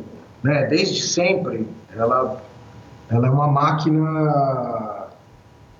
Meu, ela é uma máquina perfeita, né? Ela, ela consegue fazer com que um, um, uma pessoa vá muito mais longe, geralmente mais rápido, é, e ela traz coisas boas para as pessoas. Então, assim, quanto mais gente andar de bicicleta, quanto mais gente descobrir que a bicicleta é legal, melhor. É, no nosso caso, uh, ela, trai, ela traz gente para a loja, entendeu? Porque chega uma hora que, que o, o cliente que é interessante, vamos dizer, para a gente, que é uma pessoa que, que putz, já fez sua opção, curte mais bike, está afim de ter uma bicicleta melhor, ela muitas vezes ela foi introduzida a bicicleta por, por essas né, opções. Ou foi reintroduzida, né? Teve a é. coragem de pegar de volta uma bike Exatamente. que não tem nem mais na garagem, enfim. Então, assim, eu acho super legal. É, putz, toda vez que eu pego a ciclovia e vejo engarrafamento de, de bicicleta. Cara, tem engarrafamento de bicicleta nas é ciclovias muito, aqui. É, é inimaginável, né? Exato. Que veio, né? Que você falou, putz, a USP lá tinha 30 gatos pingados. É, meu, é fantástico, cara, é incrível. Né? Quem, quem já teve contato, ou, ou vendo pela internet, ou mesmo contato mesmo real com as, com as cidades lá fora, né? Copenhague, Amsterdã, é, no próprio Japão, né? Que o pessoal usa muito a bike na China. Cara, é muito louco, cara, é muito legal isso. Eu acho incrível, cara. Acho que bom, né, cara? Eu também fico feliz, assim, é. quando a gente passa às seis da tarde, às cinco da tarde, um dia de semana na Faria Lima ou na Berrine, né, que acho que é o caminho que você pega muitas é. vezes, tem trânsito mesmo. Então, que bom, né, cara? Excelente, é. Quando que a gente ia imaginar, Meu né, por Deus. exemplo, que dava pra gente ir, é, vamos dizer, aqui da, da Vila Olímpia a, a, o Moema até a Praça Pan-Americana, praticamente o trajeto todo por ciclovia. Exato, é. É fantástico isso. Então, é. é eu, eu acho ótimo. Eu não acho que é. Tem, tem gente. A, lojas que vendem bicicletas mais acessíveis e cujo público ele não é um, um, um usuário tão é, dedicado, que, que curte tanto bike, elas não curtem tanto, elas, elas torcem um pouco o nariz para isso e eu vejo, eu vejo motivo claro, né? Por eles terem. É, estão concorrendo diretamente é. com essas bicicletas, né? Eu que frequento bastante o Ibirapuera, além das bicicletas do Flávio, né? Que aluga a bicicleta a rodo lá, as verdinhas. Maisena! é, mas a gente vê muita Yellow e muita Itaú de pessoas Exatamente. passeando, não, não, não se locomovendo. Inclusive, eles param, tomam água de coco, tomam um picolé, fazem a selfie, a bike está lá e depois eles voltam a pedalar. Então, de fato, talvez tenha um, um, um nicho aí de, de, de de bicicletarias, de loja de bikes que, que perca um pouco de fato. Mas eu acredito que quanto mais bicicleta tiver por aí, melhor para todo mundo que gosta e que vive disso, porque no final das contas vai ter mais gente mais motivada a pedalar, né? Acho que só vai aumentar o público. Mais, mais gente usando, é, demanda mais, mais infraestrutura, mais interligação. É bom para todo mundo, né? E assim, putz, o que, a, a, graças a Deus, a gente tem muita gente na cidade, tem cliente para todo mundo.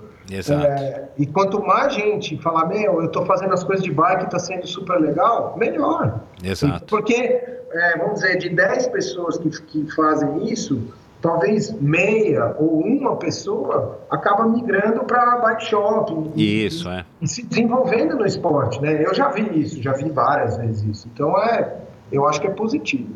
É, que e, é bom. É, e é positivo para a cidade, né? Então Exato, a gente, é.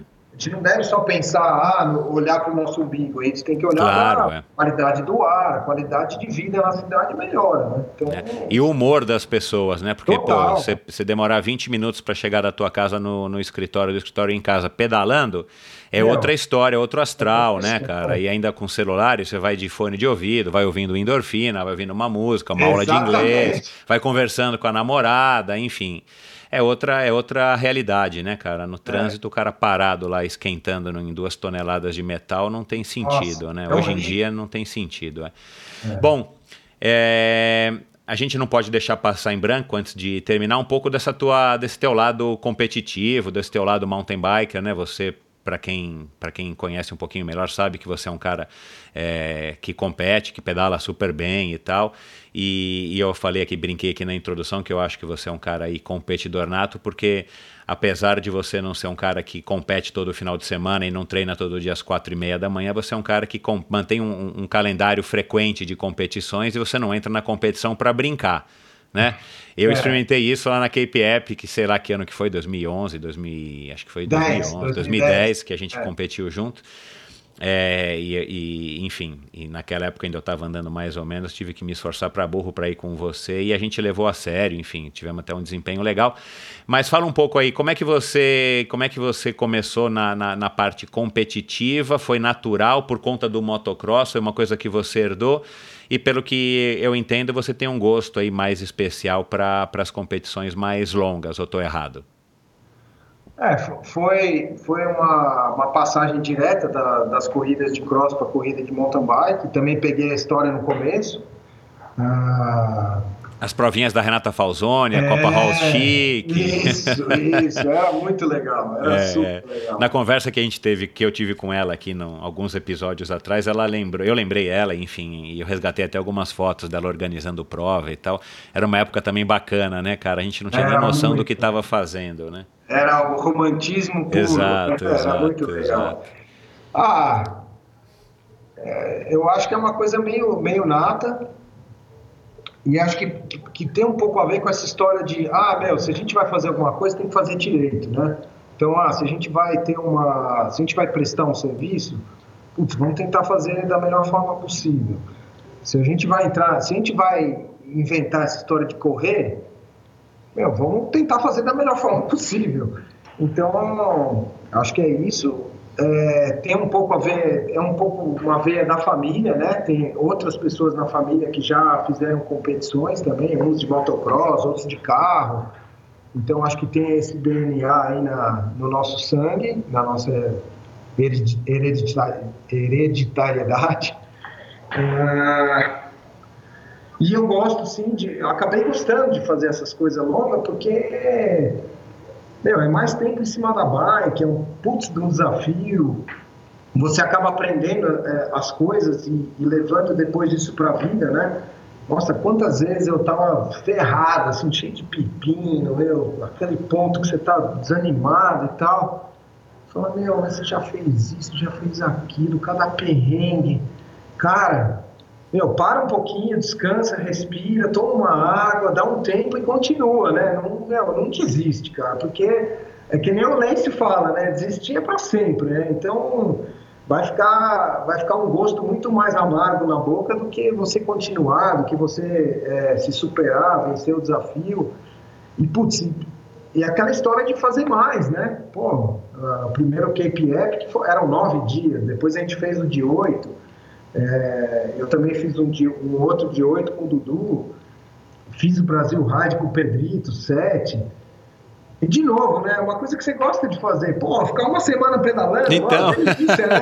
ó, legal. Que coisa melhor com os amigos, cara. Eu lembro que você, você me falava, putz, Dani, tá acabando, cara. Eu não acredito. Nós estamos nessa balada aqui de dorme, acorda, pedala, come, dorme, acorda, pedala, come. E realmente é super legal. Vivendo como se fosse é. um profissional, né? Exatamente. Você tá se ferrando o tempo inteiro. Exato. Mas, meu, é super bacana. E, e meu, é, tá, é, é história que você leva pra vida, né?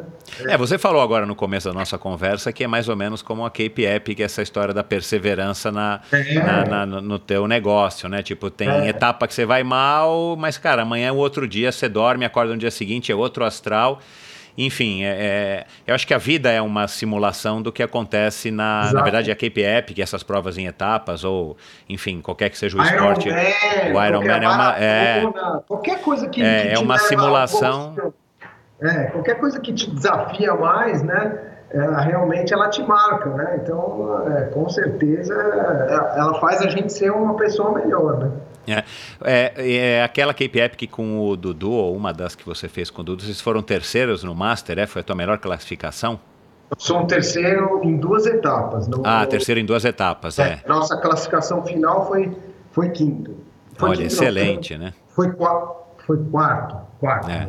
É. Que, que foi a melhor classificação até a chegada dos profissionais aposentados, né? O, o Abraão. O Abraão e tal, que já não estavam mais no, no top competindo como Master, e esses caras já levaram aí várias vezes, né? É, mas então, mas nós ainda somos a única dupla 100% brasileira que subiu no pódio da Ah, claro, porque o Abraão compete com um gringo, claro. É. é e o Avancini também. Exato. Então, é. assim, ainda não teve uma Olha lá. 100% brasileira que fez o que gente Que legal, fez. é verdade, é, não tinha é. pensado por esse lado. Que legal, cara, que bacana.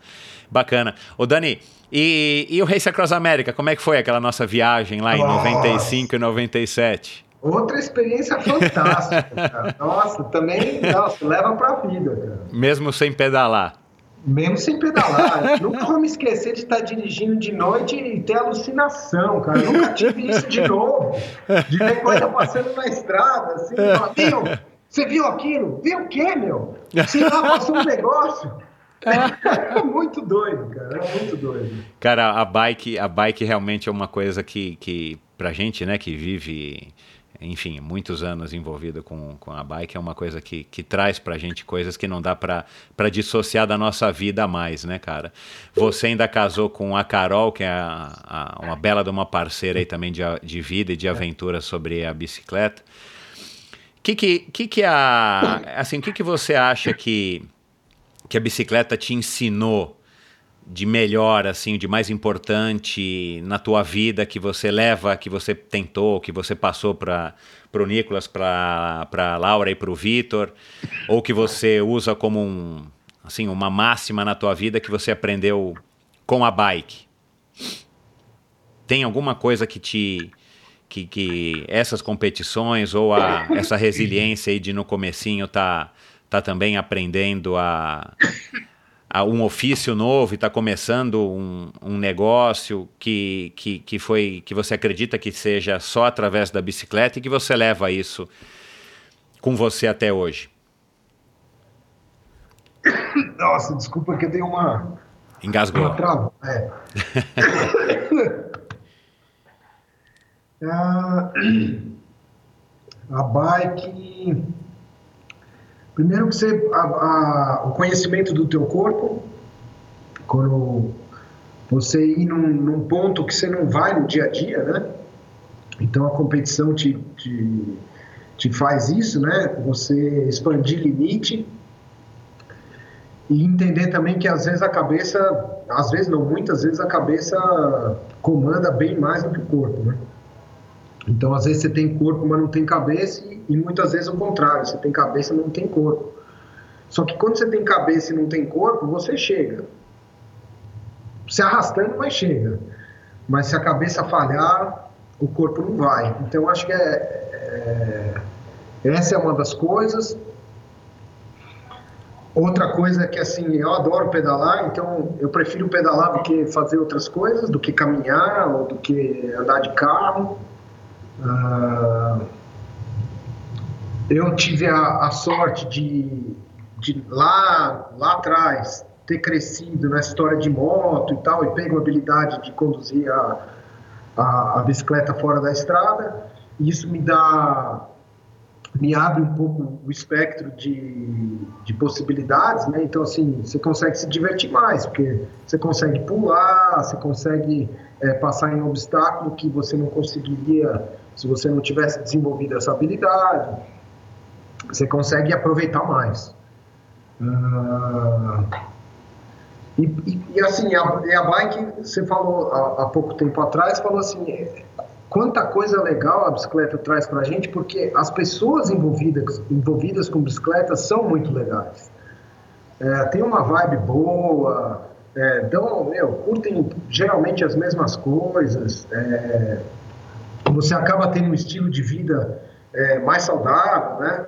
Então, pô, não dá para você andar de bicicleta e, e fumar, ou, ou encher muito a cara, ou comer muito mal, ou dormir mal. Então, assim, você tem que ter um corpo que funciona minimamente bem para que você possa aproveitar a bicicleta, né? Quanto melhor o teu corpo funciona, mais você aproveita a bicicleta. Né? Até outro dia eu vi um negócio do que o Tim Don falou lá, eu adorei. Train hard, race easy. Eu achei ótimo isso. É, né? é legal demais esse, esse, é, esse, mantra dele aí. É, e é mais ou menos isso, assim, é, se cuida bem, é, você assim, esse train hard depende do teu objetivo, né? Mas se você quer aproveitar a, a vida em cima de uma bicicleta, você tem que estar com uma boa saúde.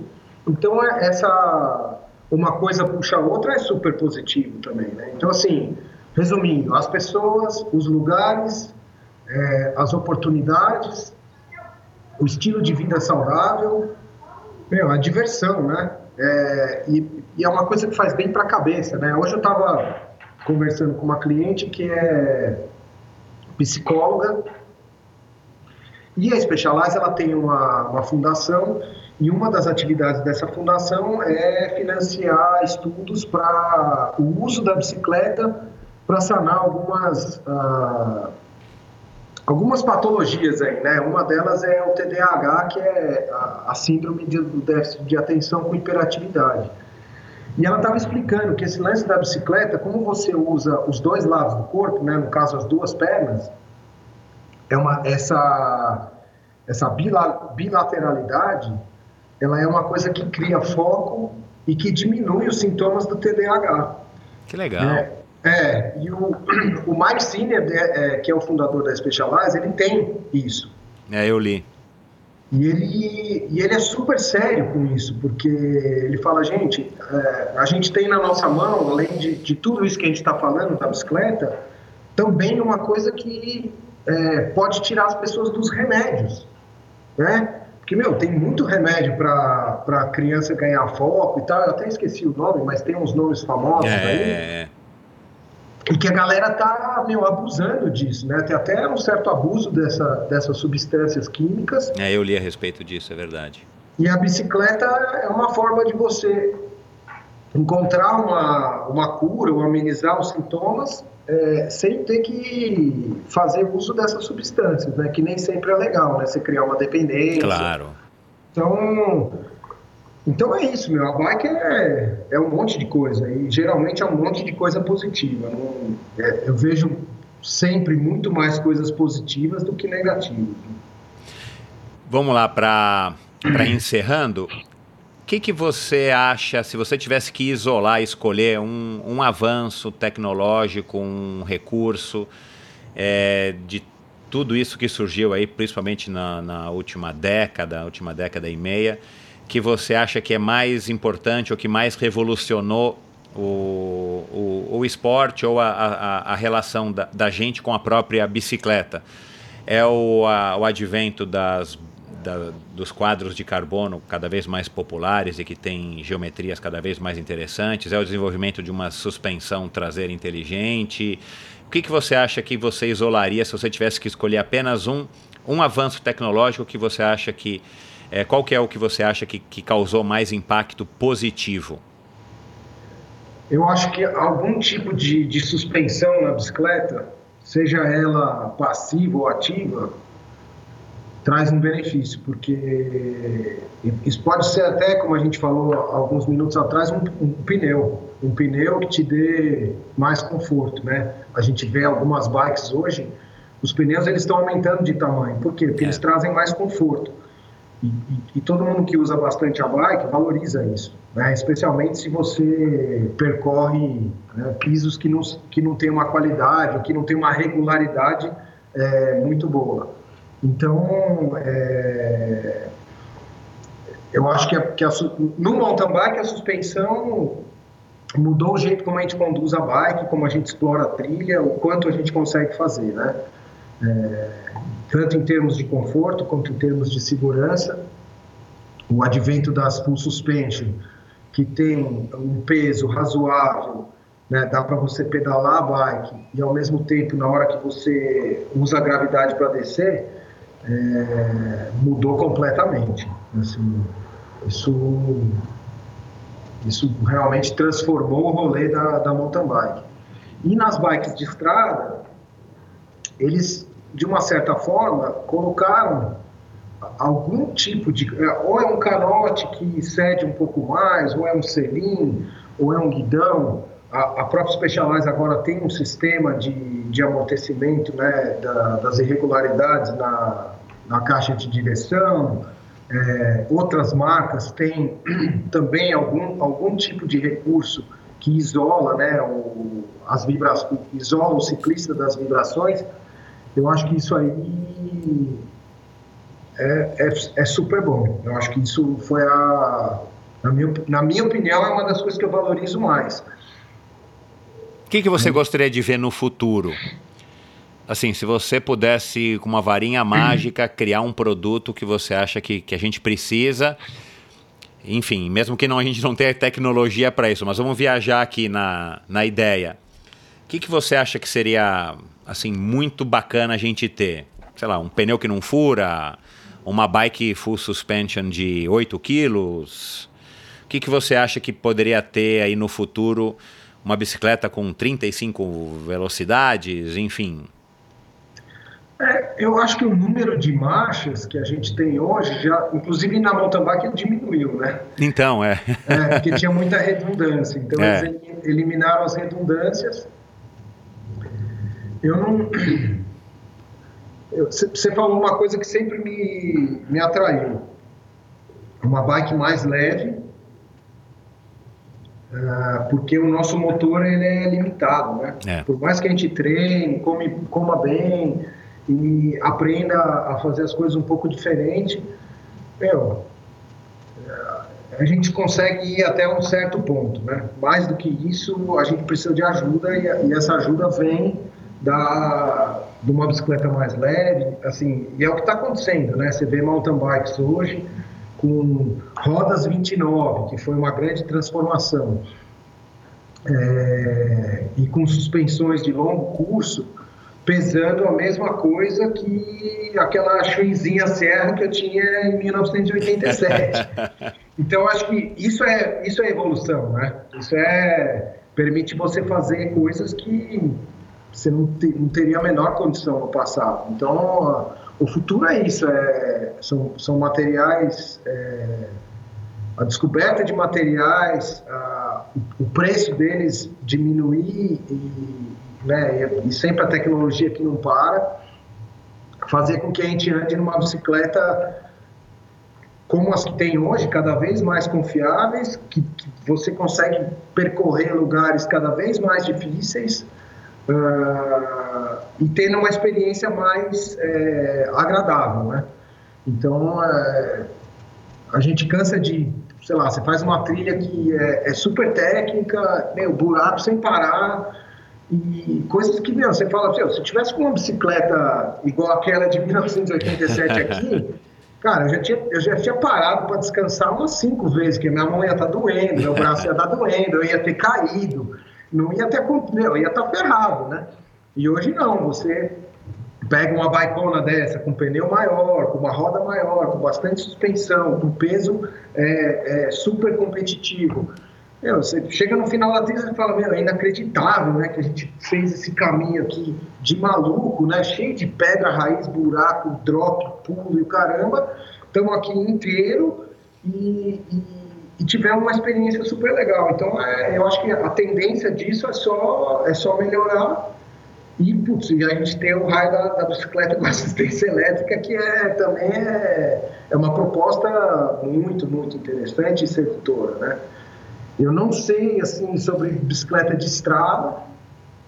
Eu acho que a bicicleta de estrada eu tenho um pouco mais de é, discriminação em relação à assistência elétrica comparado com mountain bike e, e bicicleta urbana mas eu acho que também tem seu lugar, vai trazer é, o marido ou a mulher que não consegue acompanhar um ou outro pedalando, vai trazer gente mais velha que quer fazer uma viagem que sempre sonhou a vida inteira e só conseguiu ter a condição agora que fez 60 e tantos anos é, a, a, conseguir fazer isso. Então, é, não sei, são tantas, são, são tantas é, oportunidades, né, tantas coisas que estão acontecendo, mas é, o peso baixo, a grande funcionalidade e eficiência e, e, essas tecnologias de assistência elétrica, né, que a tendência é só durar mais a bateria, a bicicleta ficar mais leve, o preço cair, é, tudo isso é,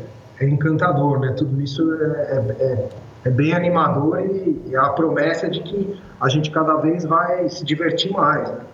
E, e por mais tempo, né? Exato, né? Assim, e com uma idade mais avançada, né? Exato. E o ciclismo, ele já é um esporte que, que de, de grande longevidade. Né? Exato, né? é, é. Então, é, agora com essas, com essas coisas, ele está trazendo gente que não, que não foi atleta a vida toda, para de repente, numa terceira parte da vida de, da, dessa pessoa, ela passar a fazer um exercício que ela não fez a vida toda Uh, e, e, dando oportunidade para as pessoas que por algum motivo é, não tem mais o gás para fazer as coisas, poder fazer, né? Então é, é só alegria, é só coisa boa. Legal.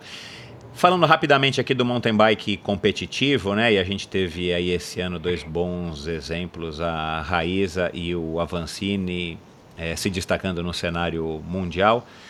Qual que é a sua opinião sobre o mountain bike competitivo nacional. Você acha que, por exemplo, esses dois exemplos, a Raíza e o Avancini, são pontos fora da curva é, e o esporte ainda tem muito a, a, melhorar? Ou você acha que a gente está no caminho certo? Eles são frutos desse, desse avanço, desse desenvolvimento que o mountain bike vem, vem vivendo nos últimos anos? Qual a sua opinião? Olha, a gente tem um país maravilhoso que tem uma, uma geografia é, e lugares incríveis para pedalar de mountain bike. E eu acho que isso é, é uma das coisas que é, fez com que o Avancini e a Raíssa se tornassem quem eles se tornaram. Né?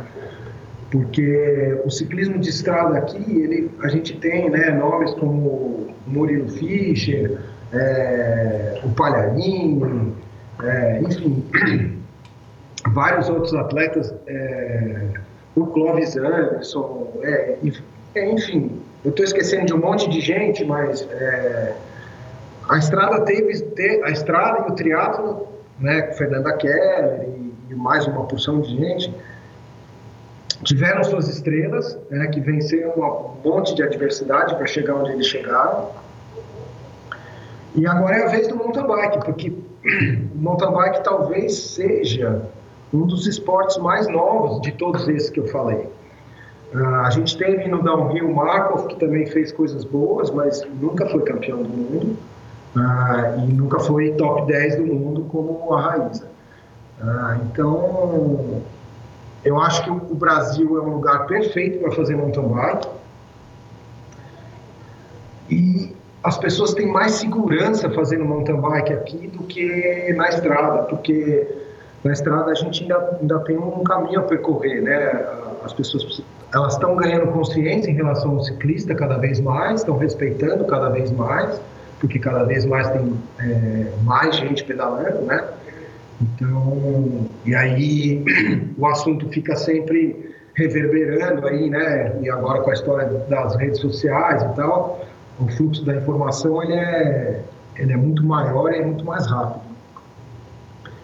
Então, isso, isso tudo ajuda.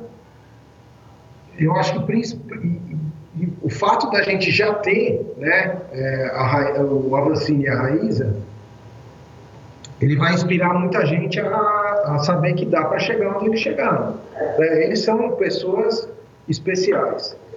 Né? Então, eles são realmente é, atletas que se destacam porque conseguiram alcançar uma coisa que num país como o nosso não é fácil. A gente tem barreira de acessibilidade, né, o custo das coisas, a, a você lutar contra uma cultura que ainda não é super disseminada, como é na Europa. É, enfim, eles, eles venceram muita coisa. E assim, tiveram uma força de vontade, uma capacidade, um brilhantismo é, incrível, né? E eu acho que eles vão inspirar outras, outras pessoas a chegarem onde eles chegaram. Né? Ainda é até meio inacreditável. O Avancini é tão. A, a, vitória dele é tão fresca, né? Não faz nem um mês que ele ganhou o Mundial. Então é. é a, a, ficha está começando a cair, né? acho, acho que ela vai cair mais ainda quando a gente vê ele competindo com a camisa de campeão do mundo. Aí vai ser assim a cristalização de tudo isso que a gente está. É, ele vai correr na Brasil Ride, né? Já, já como campeão do já, mundo. Acho que ele vai já. ser a estreia dele com a com a, com a camisa, com a camisa é. de arco-íris aqui no Brasil, né? Que é. vai ser muito legal. Agora. É incrível, né? É, assim, eu acho que sucesso ah, eu, eu, esqueci de falar do, do, nosso grande Mauro Ribeiro também, né? Claro. O ciclismo de estrada. É, mas, é, de fato, a gente não tem um campeão mundial, né? A gente tem a Fernanda, né? Que, nossa, fez vários pódios no, no Ironman, uma consistência impressionante e também uma pessoa incrível. É, o Leandro Macedo já foi campeão mundial lá não, atrás, é... né? É em 1991, se eu não me engano, 92 ele já teve aqui e tal, mas é, faz muitos anos a gente não teve ninguém que seguiu é. a trilha dele, infelizmente. É, acho que a Fernanda foi, foi uma das que teve mais sucesso. Depois é, exato. Bom, para terminar, Dani, eu quero, eu preparei aqui umas perguntinhas para você responder da maneira mais rápida e curta possível, tá. para você refletir rapidamente. E a primeira coisa que lhe vem à cabeça qual é a melhor bike?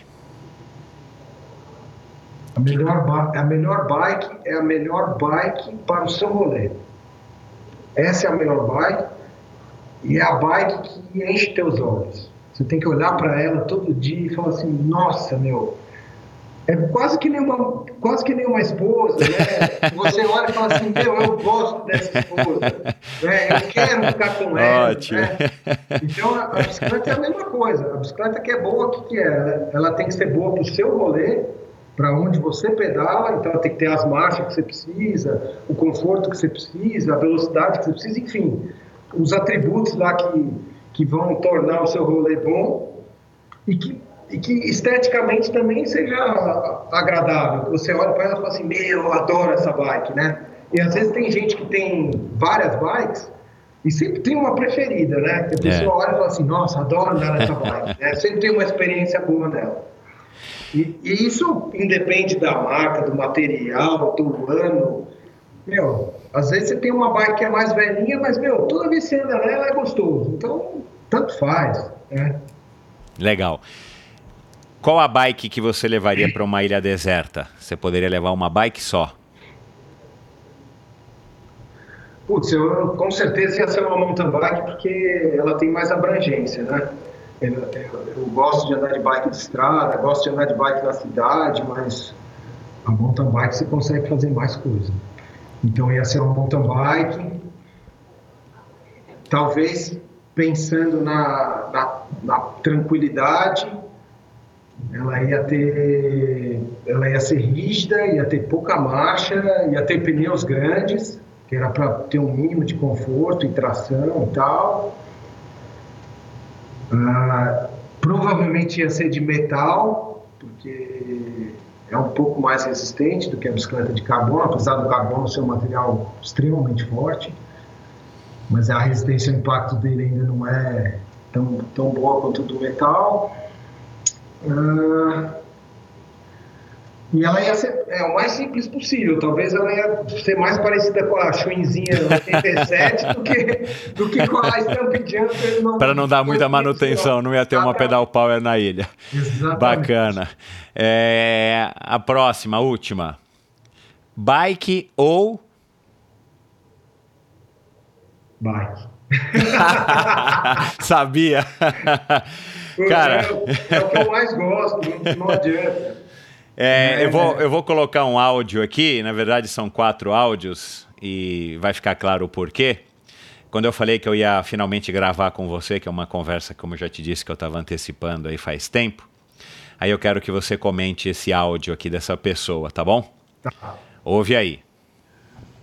Um, meu nome é João Lin, mas no meio da, do pessoal das bikes eu sou conhecido como Johnny Lin.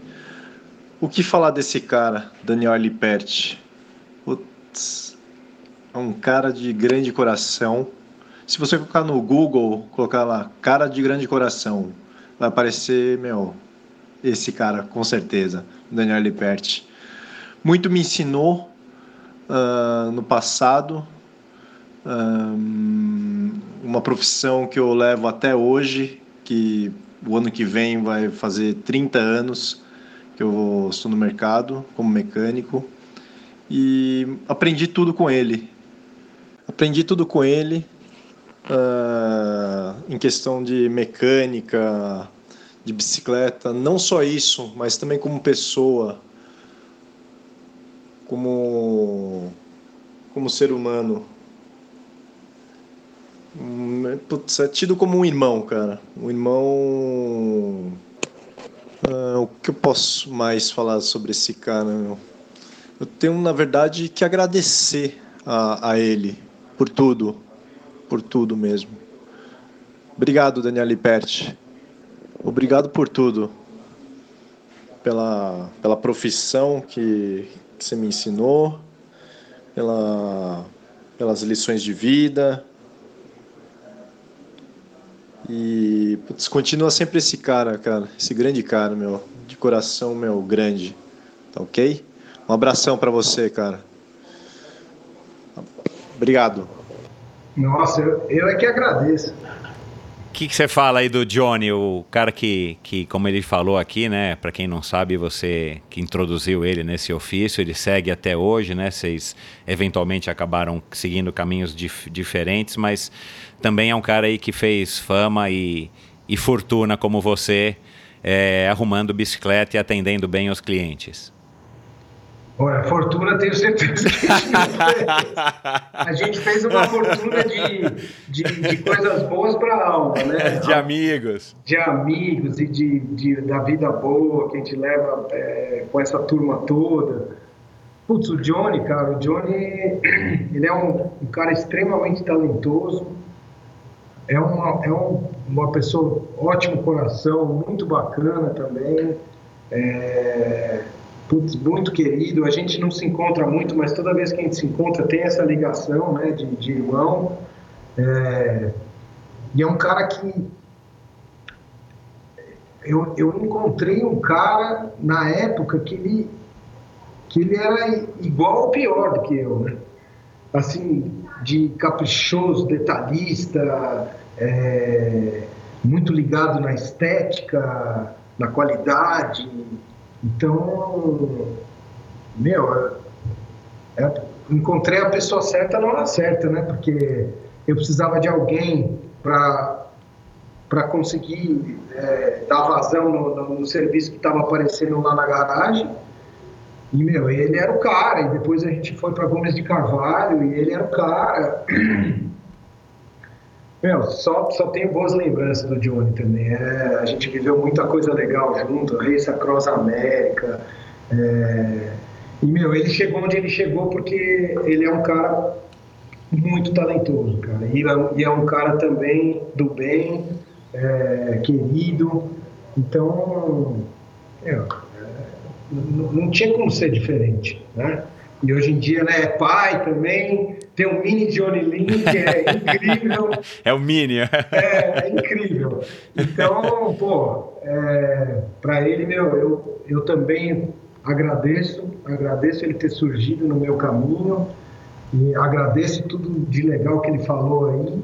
É, os méritos deles são deles, porque a gente só mostra o caminho, a pessoa chega com as próprias pernas e é isso aí, cara, meu, que bom que, que a gente está aí, está vivo e está e tá vivendo essa, essa coisa aí que a gente começou lá atrás, né? Fazendo a mesma coisa, super bacana, sem dúvida. Que bom. Para terminar, quantas bikes que você tem em casa, você e a Carol juntos? Eu tenho. Ou na loja, né? Não sei se você tem espaço para guardar todas em casa. Não tem, a, a, gente tem uma garagem em casa que não guarda carro, só guarda tralha. é bem aquelas coisas de casa de gringo, né? E as bicicletas com certeza é, tem um espaço garantido. tem mais de 10? minhas? Não, minhas não. Não, porque eu vou vendendo, mas eu, eu tenho, assim, operantes que eu uso, eu tenho seis. E a Carol tem mais quantas? Umas quatro? A Carol, a Carol tem quatro, é. E aí tem uma do Nicolas, uma do Vitor. Ah, e tem a Laura, né? A Laura, a Laura é a única da família, apesar do Nicolas ter, ter feito isso também. Ela não mora, ela não mora conosco, não mora no Brasil já tem um tempo, alguns anos. Mas ela tem, a, tem o bicho da bicicleta ativo. Ela herdou o gene. Meu, dizer, recentemente eu tive a oportunidade de pedalar com ela e ela me deixou para trás. Opa, olha lá. que bom, cara. Que legal, cara, é, que bom, é, parabéns. É. Ela tá na descida e na habilidade, ela tá com uma ela desenvolveu ali uma técnica que realmente já superou o mestre em muitas Que bom, cara. É, tá, tá incrível. Show. Legal, cara. O Dani, quem quiser saber mais sobre o teu trabalho, a, a, Pedal, agora eu sei que você é um cara multimídia, né? Agora você já, você já é um digital influencer, já tá com não sei quantos milhões de seguidores no YouTube e tal. Até parece. Eu é... lá um dia. É, é, só te dar uma dica, pinta essa costeleta aí de, de, de Grecin 2000, cor é. número 125, para ela aparecer, porque no vídeo ela não aparece. tá é, onde é que acha? É só no site da Pedal? Você tem um site, você tem um Facebook? Como é que você está aí com, essa, com, essa, com esse desenvolvimento das tecnologias das redes sociais? Que Olha, eu vou colocar nos po no post do episódio de hoje aqui para as pessoas que não te conhecem por acaso e, e, de outras cidades, outros estados que querem conhecer um pouco mais. Não, eu tenho, eu tenho Facebook, tenho Instagram. Não sou um cara assim super ativo neles, mas também não sou é, completamente ausente. E, e como é que você está no Facebook e no Instagram? O Facebook é Daniel Aliperti e no Instagram é Dani Aliperti, sendo que o Dani é D-A-N-N-Y Aliperti, tudo junto. Uhum. Ah, e a gente logo, logo vai ter um canal de informação é, da pedal mesmo. A gente está estamos construindo um blog aí que vai, vai sair a qualquer minuto. E você não pode antecipar aqui para gente o endereço ou você não sabe ainda? Putz, não é...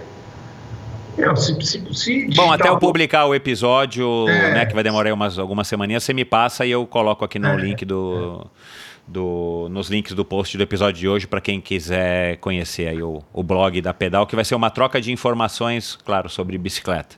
É, e ele vai chamar Guru Pedal Power.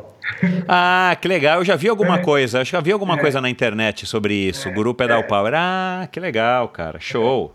Show. Então, ali e, e, e é uma troca de experiências e de informações e um acesso gratuito, é aberto. É, ah, legal. É, é. Bacana. a gente vai alimentar ali com, com coisas que a gente acha interessante dividir com, com quem gosta de bike, é, excelente. Cliente, é isso aí. Isso. isso aí.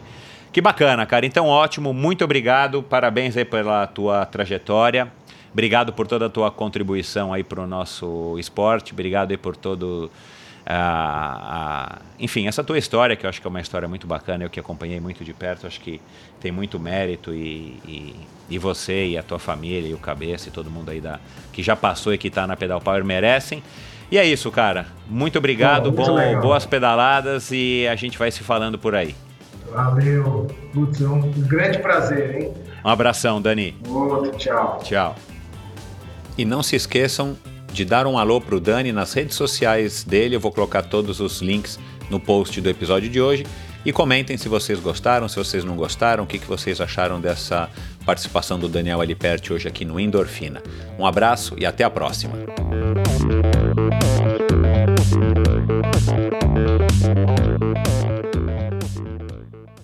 Este episódio foi um oferecimento de Bovem Energia. Você sabe como funciona o mercado de energia no Brasil? Você sabe que é possível comprar energia para sua empresa ou indústria? Que você também pode escolher de quem comprar esta energia, o que pode gerar uma economia substancial no custo final da sua produção? Conheça então a Bovem Energia. A Bovem é uma comercializadora de energia que também presta serviços de gestão e migração. Assim como meus convidados, para a Bovem, energia é um assunto muito sério uma empresa sólida e confiável, com profissionais experientes e treinados para lhe oferecer agilidade no atendimento, robustez e competência na condução dos negócios. Saiba mais em bovem.com.br. B-O-V-E-N.com.br. De energia, a Bovem entende. Este episódio foi um oferecimento da LAF Corretora de Seguros, a pioneira em seguros de bicicletas no Brasil. Pois é, pessoal, a LAF de volta apoiando o Endorfina, uma notícia boa para mim, mas também muito boa para vocês. Prestem atenção na, na, mensagem de agora. O crescimento do triatlon, do ciclismo e do uso da bike de uma maneira geral é algo muito legal que estamos presenciando hoje aqui no Brasil. Mas, como tudo não terás, um efeito colateral ruim desta evolução é o crescente número de roubo de bicicletas, cada vez mais frequente e mais perto da gente. Porém, já existe hoje no Brasil uma modalidade de cobertura para sua bicicleta, criada pelo meu amigo Leléo, da LAF Corretora de Seguros. Contratando um seguro com a LAF, você tem as seguintes coberturas: roubo durante o treino, roubo ou furto qualificado dentro da sua casa ou durante o transporte, seguro contra danos causados durante o transporte, reparo a danos ou substituição de peças após um acidente ou queda. Pense da seguinte maneira: Pense no seguro como um acessório para a sua bike que te trará tranquilidade e vai proteger o seu investimento. Se você contratar um seguro para a sua bicicleta hoje com a LAF, você ganha 10% de desconto no valor da sua pólice.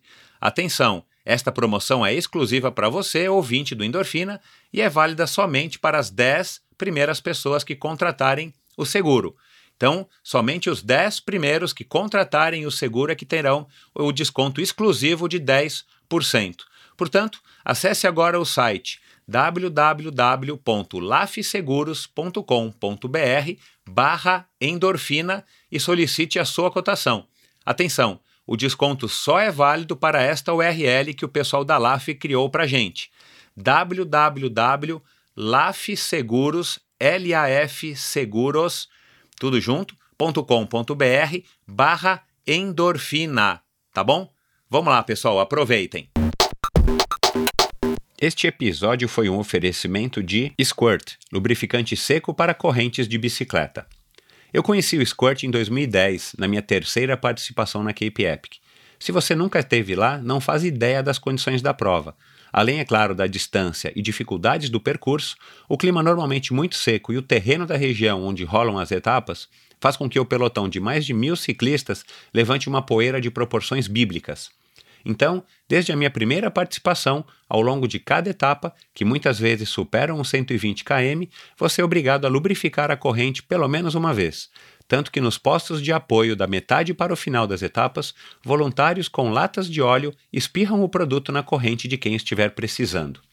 Bom, eu aqui até então inexperiente em provas de mountain bike em etapas, competi duas vezes a Cape Epic nesse esquema, usando meu óleo tradicional antes de cada etapa e deixando que os voluntários encharcassem minha corrente uma ou até duas vezes durante as etapas. Claro que toda aquela maldita poeira colada na corrente deixava a pedalada um pouco mais difícil, e a lambança de óleo espirrado pela traseira e na própria transmissão deixava minha bike super high-tech com aquele aspecto de bike de entregador de pizza.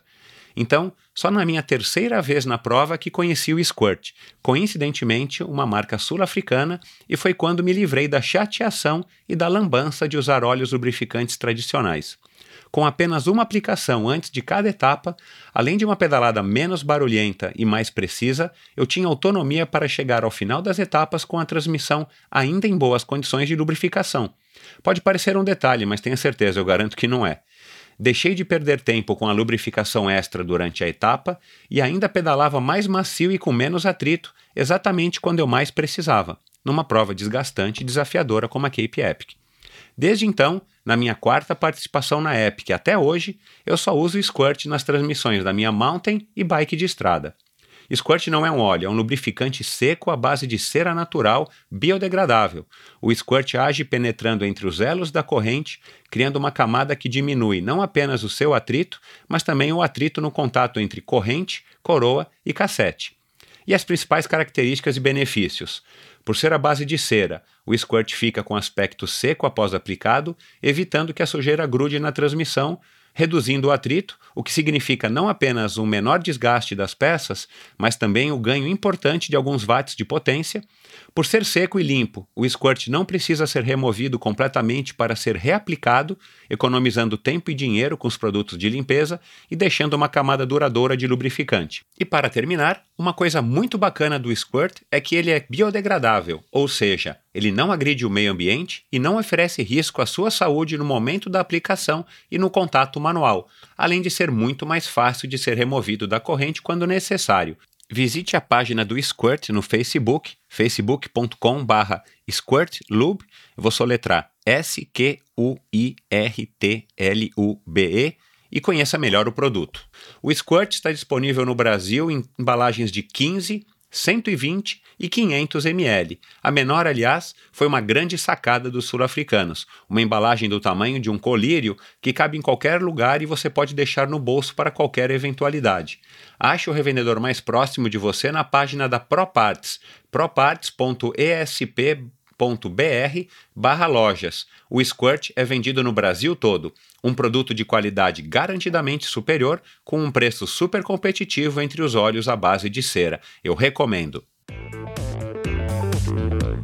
Obrigado por ouvir esse episódio do Endorfina. Acesse o endorfinabr.com Vá no post do episódio de hoje para conhecer um pouco mais sobre o meu convidado e alguns assuntos abordados em nossa conversa. Lá você ainda encontra todos os episódios do Endorfina e uma galeria de fotos da história do triatlon brasileiro. Se você curtiu, colabore assinando Endorfina na iTunes Store ou Spotify e compartilhando com seus amigos. Lembre-se de enviar suas sugestões, críticas e comentários através do perfil Endorfina BR no Instagram ou através do Endorfina com Michel Bogli no Facebook. Um abraço e até a semana que vem.